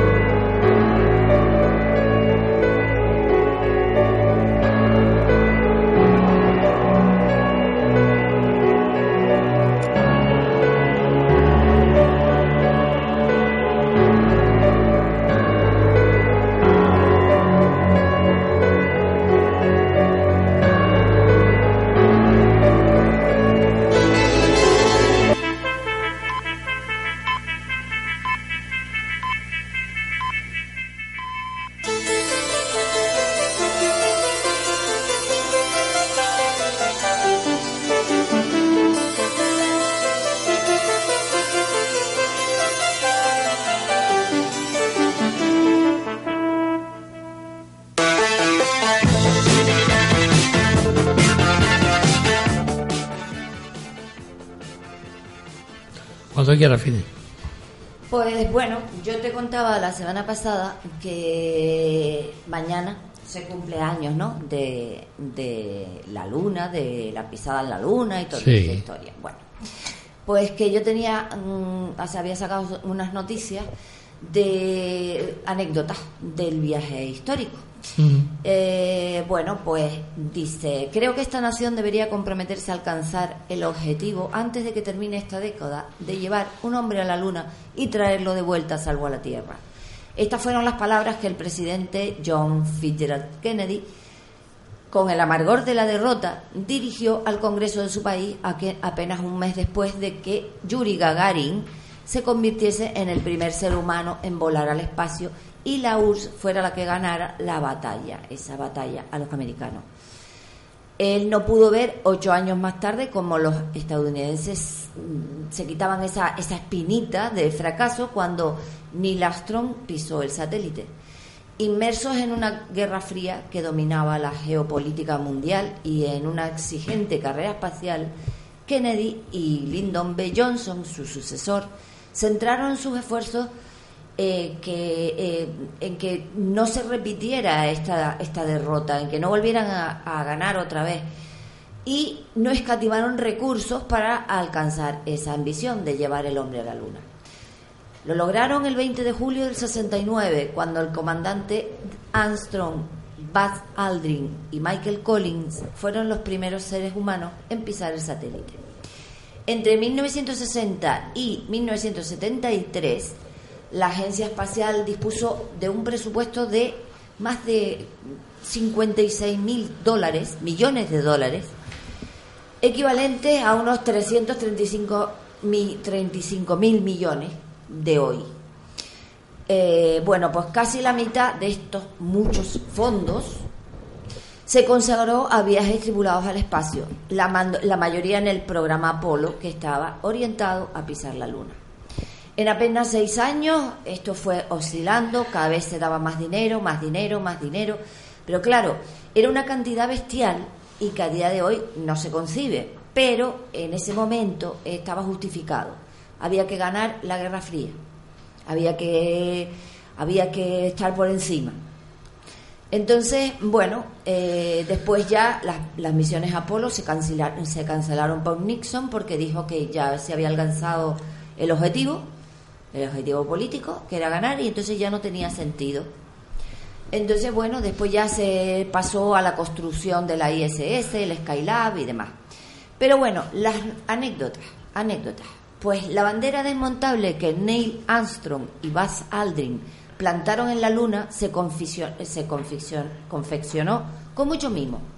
Durante tres meses, un equipo de técnicos afinó al máximo su resistencia, su peso, su estructura, porque había que transportarla en el Apolo 11 desarmada y ensamblar sus piezas cámara, eh, o sea, a cámara lenta en un lugar con otras atmósferas y además bajo una temperatura extrema.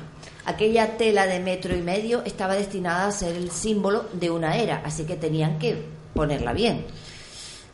Sonó premonitorio que en la lista de tareas que llevaba los astronautas cosidas como una chuleta en sus guantes izquierdos, no tuviera el, el momento de poner la bandera. Porque no solo tuvieron problemas al extender el palo telescópico vertical, sino que al el, en el suelo les pudo costar un disgusto. Con casi 600 millones de espectadores atentos, la dureza del terreno les permitió hundirlo 15 centímetros y no 45 como tenía que haber sido. Por eso lo inclinaron ligeramente hacia atrás y esperaron que aguantara. La misión estuvo a veces a punto de caer, varias veces. JFK puso en aprietos a la NASA, la prisa, el miedo. En 1961, la contienda, la contienda espacial con los rusos, el desastre Bahía Cochino, el presidente John Kennedy que anunciaba en el Congreso que, bueno, que se había propuesto realizar un aterrizaje lunar tripulado antes del fin de la década. En la NASA se llevaban las manos a la cabeza. Ah, ¿cómo va a ser? La falta evidente de dinero, las lagunas tecnológicas.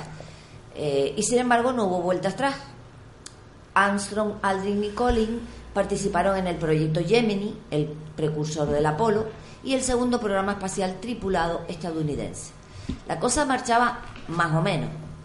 Hasta que todo el país asistió con horror al incendio en el módulo de comando que acabó en 1967 con tres astronautas del Apolo 1. Desde entonces, durante año y medio, y medio, el fuego se convirtió en la obsesión de la agencia, que revisó hasta el extremo todos los procedimientos, los contratos, los tipos de combustible, todos estaban como muy paranoicos con ese tema. Incluso Armstrong pensó, demasiadas cosas pueden salir mal cuando se enteró que formaría parte del Apolo 11. En esos momentos, diciembre del 68, el Apolo 8 ya había despegado y Aldrin era parte de la tripulación suplente del llamado backup. El módulo lunar ni siquiera había estado en la órbita terrestre, dijo en una entrevista en el 2001. No sabían si el radar o las comunicaciones, que de hecho fallaron bastante, funcionarían no sabían nada. Quedaban siete meses para la, misión y los fondos federales de la NASA seguían menguando silenciosamente. La equipación de los laboratorios o la contaminación medioambiental por agentes desconocidos eran otros temores infundados, o sea, fundados.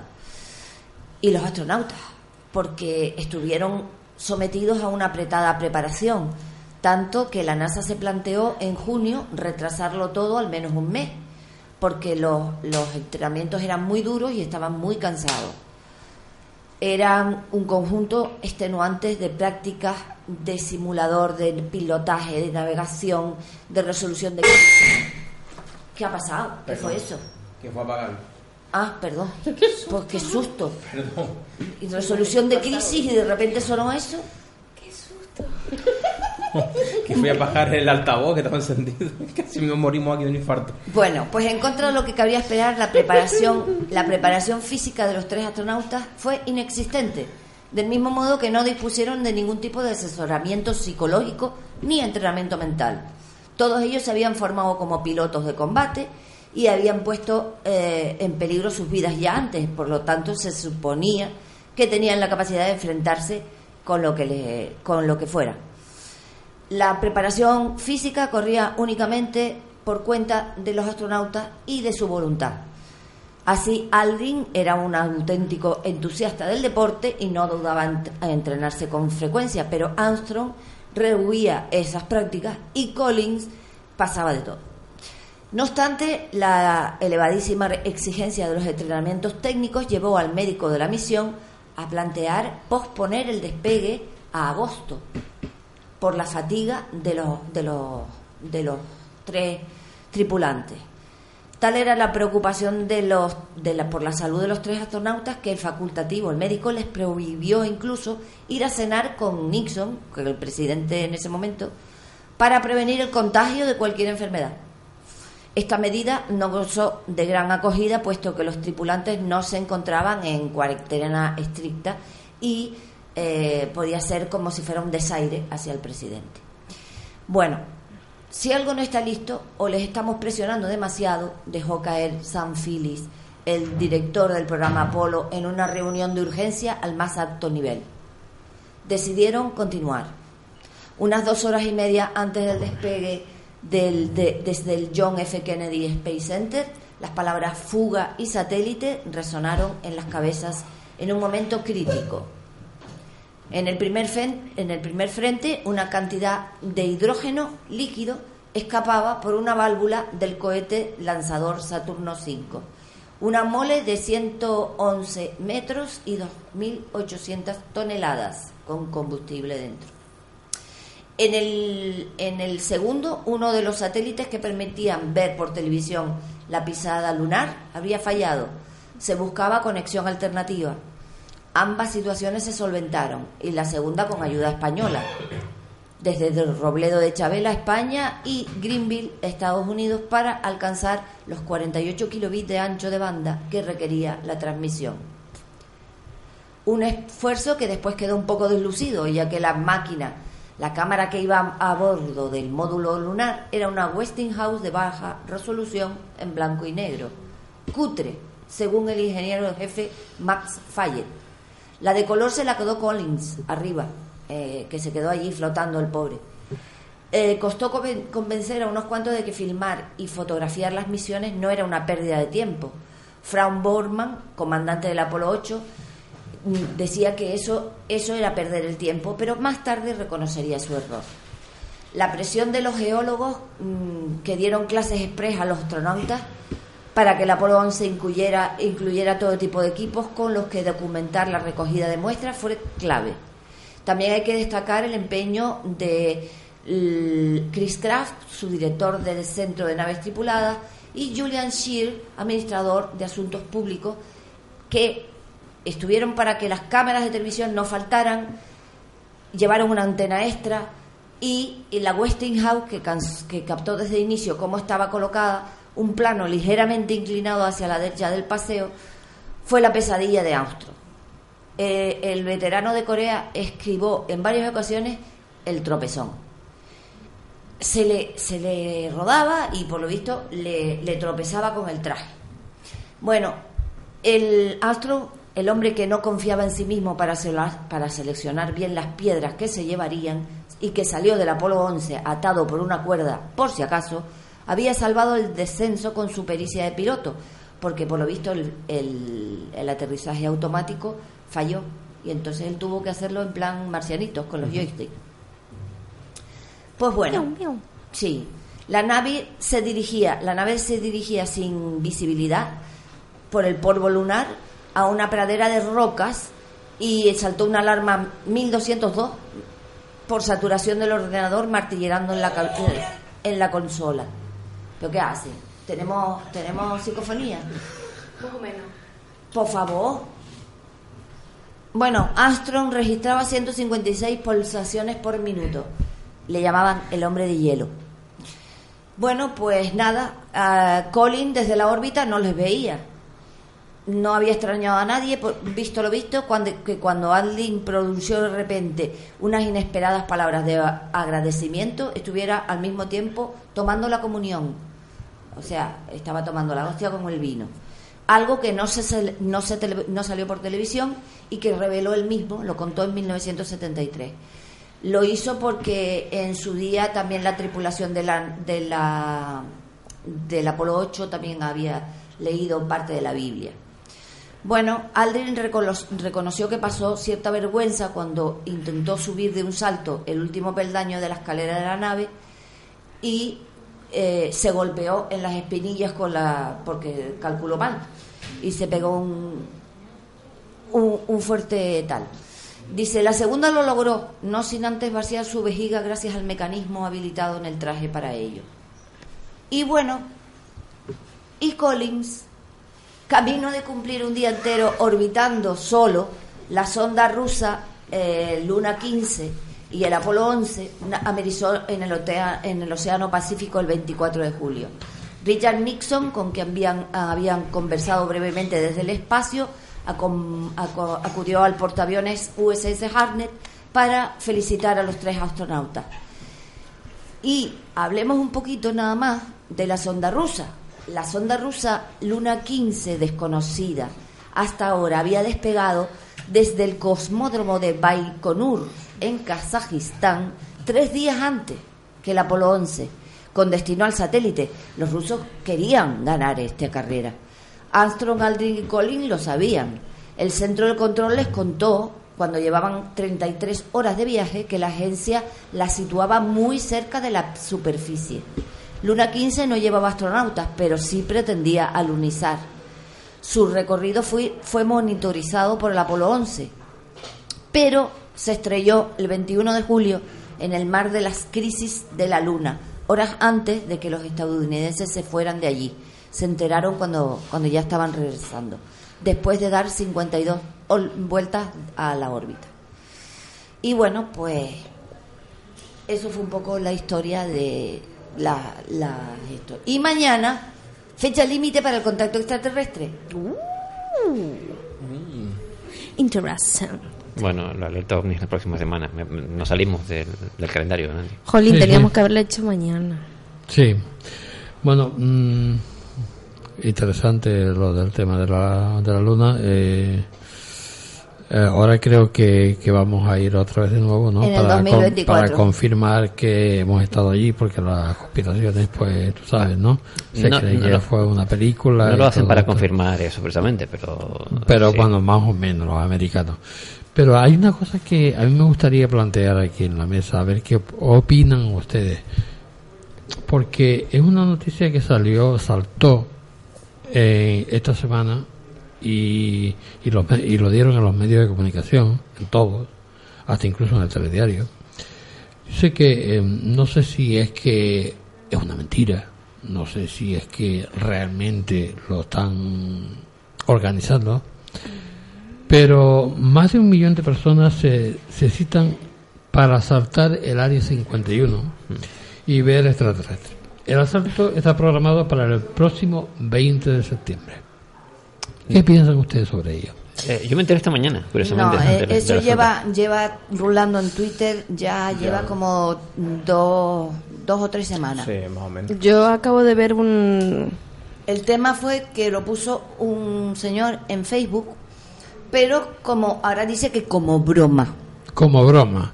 Pero A ver, saltó en, la- ¿cuánto- eh, en el telediario, saltó. Porque eh, lo puso como a ver quién, cuántos se apuntaban. Y claro, la cosa se le fue de las manos, tiene más de un millón de personas ahí apuntadas y encima el área 51 ha, ha saltado y ha dicho que están preparados con armas Sí. por si acaso quieren hacer ese intento de... De asalto a... Es, es una estupidez como una casa. Sí, bueno, Tú- hombre. ¿Cuántos, cuántos eh, investigadores que, que algún- alguno que otro español, por ejemplo, que ha visitado aquel lugar y no aquí en el programa, pero sí en Petit Comité nos ha comentado que se acerca con su coche a la reja eh, del, área, del área 51, que está a tropecientos mil kilómetros de lo que es el área 51, vamos. Hay un- una especie de zona de, de exclusión que es gigantesca alrededor. Y en cuestión de minutos llega una super patrulla con cuatro o cinco militares encima, que son gigantescos todos, con ametralladora. O sea, a ver, el, eh, eh, simplemente plantear esto y decirlo en las redes sociales y mm, como idea es una estupidez como una casa. Vamos, eh, es plantearse la idea de por dónde quiero recibir el tiro, si por la cabeza, por el pecho, sí, o sea, sí. no sé, me parece. No, que últimamente ha- han dicho, dice, ¿por qué dejar, eh, por qué no dejar el área 51 y, y, y no asaltar el Vaticano? ya asaltó ya la broma, ¿no? Hay que tener en cuenta una cosa. Hay, hay, hay una, una normativa en Estados Unidos que se llama la ley patriota, según la cual, y en base a mm, lo que ya sabemos todos que ha ocurrido en Estados Unidos, eh, disparan primero y luego preguntan. Mm, Eso hay que tenerlo claro. Sobre todo en una base militar con, con que no es del todo secreta, vamos, ya hace años que la propia el propio ejército, la CIA, ya publicó que realmente existe la Era 51 y que hasta creo que fue Clinton la visitó y volvió decepcionado porque no vio ovnis por ninguna parte, por ejemplo, o sea, no es un no es un secreto en sí. Durante la Guerra Fría sí fue secreta esa base y un montón más. Ten en cuenta que se llama Área 51, tiene que haber al mismo 50 más, ¿vale? Eh, pero evidentemente porque había tecnología que salió de ahí, como algunos aviones mm, bombarderos que durante la Segunda Guerra Mundial pues eran una, mm, pues secretos, pero ahora está allí. Todo el mundo sabe dónde es. La puedes localizar incluso en Google Earth, ¿vale? Es de hecho que si van a saltarlas porque sabes dónde están, o sea, no, no, quiero decir, no es un secreto, vamos. Que si es allí, pues eso ya evidentemente es secreto de Estado y, eh, y, eh, y pertenece a la seguridad nacional. Con lo cual te digo, eh, acércate allí y, y toca una reja y ya te digo yo si si, si te va a llevar un recuerdo, como decimos aquí. Sí, sí. Imagínate la distancia que está comentando Carlos, desde la valla hasta llegar lo que son las, Las están instalaciones. las instalaciones, hay una burrada de kilómetros. Los observadores, Sí. hay, hay, hay, un, hay un equipo de gente, ¿vale? Que va casi cada semana y se sienta. Yo creo en- que hay apostados allí eh, día y noche viendo. Sí, en las allí. montañas cercanas, ¿vale? Y van con telescopios, porque es que la, la base está a, pues eso mismo. Sí, sí, sí, exactamente, imagínate. O sea que, y el área de exclusión, tiene incluso un área de exclusión aérea, es lógico, porque hacen pruebas aéreas allí y cualquier eh, avión comercial puede chocarse con un aparatito de lo suyo. Pero aquello es gigantesco, ¿vale? Y aún así tiene vigilancia por todos lados, pero lo que es es una base militar, o sea. Una base militar que, que, bueno, cualquiera sabe lo que hay allí. Eh, en su día puede ser que supuesto. hubiera habido algo, pero bueno. Posiblemente de Como alguna. dices tú, ahora hay 50 bases 51, área 51. A ver, es que sí, es por lógica. Si existe un área 51, es que hay un área 50 y un área 49, etcétera, etcétera, ¿vale? No, Bueno, eso son no, por piso. No, no estoy de acuerdo contigo. Nosotros No. somos clave 7 y no existe clave 1, clave 2, clave 3, clave No 4, tiene- ni clave 5, no ni clave tiene, 6. no tiene- o sea, no tiene que ver lo que somos nosotros, ¿vale? No, A- en música sí. a, a lo que es una base una base aérea, ¿vale? O lo que es una base militar. Y no creo que le pongan área 51 porque mola. Vamos a ver, yo qué sé, tendrá un sentido lógico. Los militares no son precisamente imaginativos en ese sentido. Eh, No, ni siquiera los americanos. Muy creativo no creo que sea. Pues ya está. Pero probablemente haya más de, una, de, de- de un área secreta, pero es normal. eh, un país gigantesco con una tecnología militar que... No solamente Estados Unidos tiene un área secreta, es No, que todos los países lo, tienen, ¿no? Claro. Hasta aquí Canarias hay. Sí, por eso te digo, entonces tiene que haber un, más de una. Pasa que esa se hizo popularmente famosa, sobre todo por un señor que se llama Bob, Bob Lazar, que fue el que dijo que estuvo trabajando ahí como mm, eh, científico asesor, ¿vale? El supuestamente físico y bueno, fue reclutado junto con otros para analizar ciertas historias que le mandaron a analizar y en algunas habitaciones de ese área pues vio unos cacharros enormes que parecían naves pero no eran de los nuestros. Eh, el- pero lo curioso es que contó que tenían la, la, según le dijeron a él, esas naves no habían caído del espacio, sino estaban en la Tierra desde hacía miles de años. O sea, es una historia un poco rocambolesca la que cuenta, que a los frikis como yo nos encantaría que fuese verdad, pero es que no sé si eso es verdad. De hecho, Bob Lazar fue uno de los que sale en Twitter diciendo que por favor que desistan de ir a saltar el área 51 porque se los cargan. Sí, sí, eso está Eh, claro. Es una estupidez como una casa. Sí, sí, bueno, eso, En fin. eso saltó, pero que seguramente no, no tiene Mm. ningún sentido, ¿no? Que vayan a hacerlo. De todas formas, el 51 está de- desde el año 42, ¿no? 42 o un No poco lo- más. No lo sé, pero durante los años 50 y 60 estuvieron fueron determinantes a la hora de crear eh, artefactos aéreos bastante conocidos ahora que yo de memoria no, no te De sacar, formas, pero desde, desde que terminaron con la, con la guerra civil, la, con la, con la guerra, la primera guerra mundial, Mm. eh, con Alemania, eh, que todos, todos los científicos se fueron a Estados Unidos, ahí ya montaron ya el, el tinglado. Pero ahí, dentro del mundo- el 42. Dentro del mundo de la ufología hay otro montón de bases, ¿vale? White Sands, por ejemplo, es una de ellas, que está muy relacionada con, que también está, en- está por Nuevo México, y que está relacionada con el caso Roswell, ¿vale? Por ejemplo. O sea, hay otro montón de bases eh, norteamericanas aéreas que, que pudieran ser quizá más interesantes que, que el Área 51, lo que pasa es que se ha hecho muy popular pues, por testimonios como el que, comentaba de Bob, de Bob Lazar. Bueno chicos, creo que hemos llegado al final del programa, pero yo creo que mm, antes de, de irnos me gustaría eh, recordar que la próxima semana no vamos a estar aquí en el estudio, vamos a estar en una zona como La Tejita, en el Médano, eh, haciendo programas y, y colaborando con eh, dos programas de, de Península, como es el de Joaquín Abenza y de Javier Belmar. Eh, final de temporada, como es una alerta OVNI, como todos los años. Espero que este año eh, también estemos allí, podamos comunicarnos con ellos y, y sea, por lo menos, lo pasemos bien. Sí, al menos. Eso seguro. Y si no vemos un ovni, espero que alguien al menos lleve una tortilla de esas que son redondas, como los ovnis, ¿vale? Sí, sí, sí, sí. bueno, no sé si alguien llevará el bañador o algo así, no lo sé. Ya. Ya. Ya, ya se apunta una, vale, ya está. Ya tenemos ese, eso fichado ya en, en la lista. ¿Qué más? Bueno, no sé, eh, no sé si a alguien se le ocurrirá algo más. Yo me conformo con que aparezca una luz extraña, ya con eso ya me contento. Yo creo que también. Bueno, pues entonces lo dejamos para la próxima semana. Perfecto. Pues nada, que sean muy felices.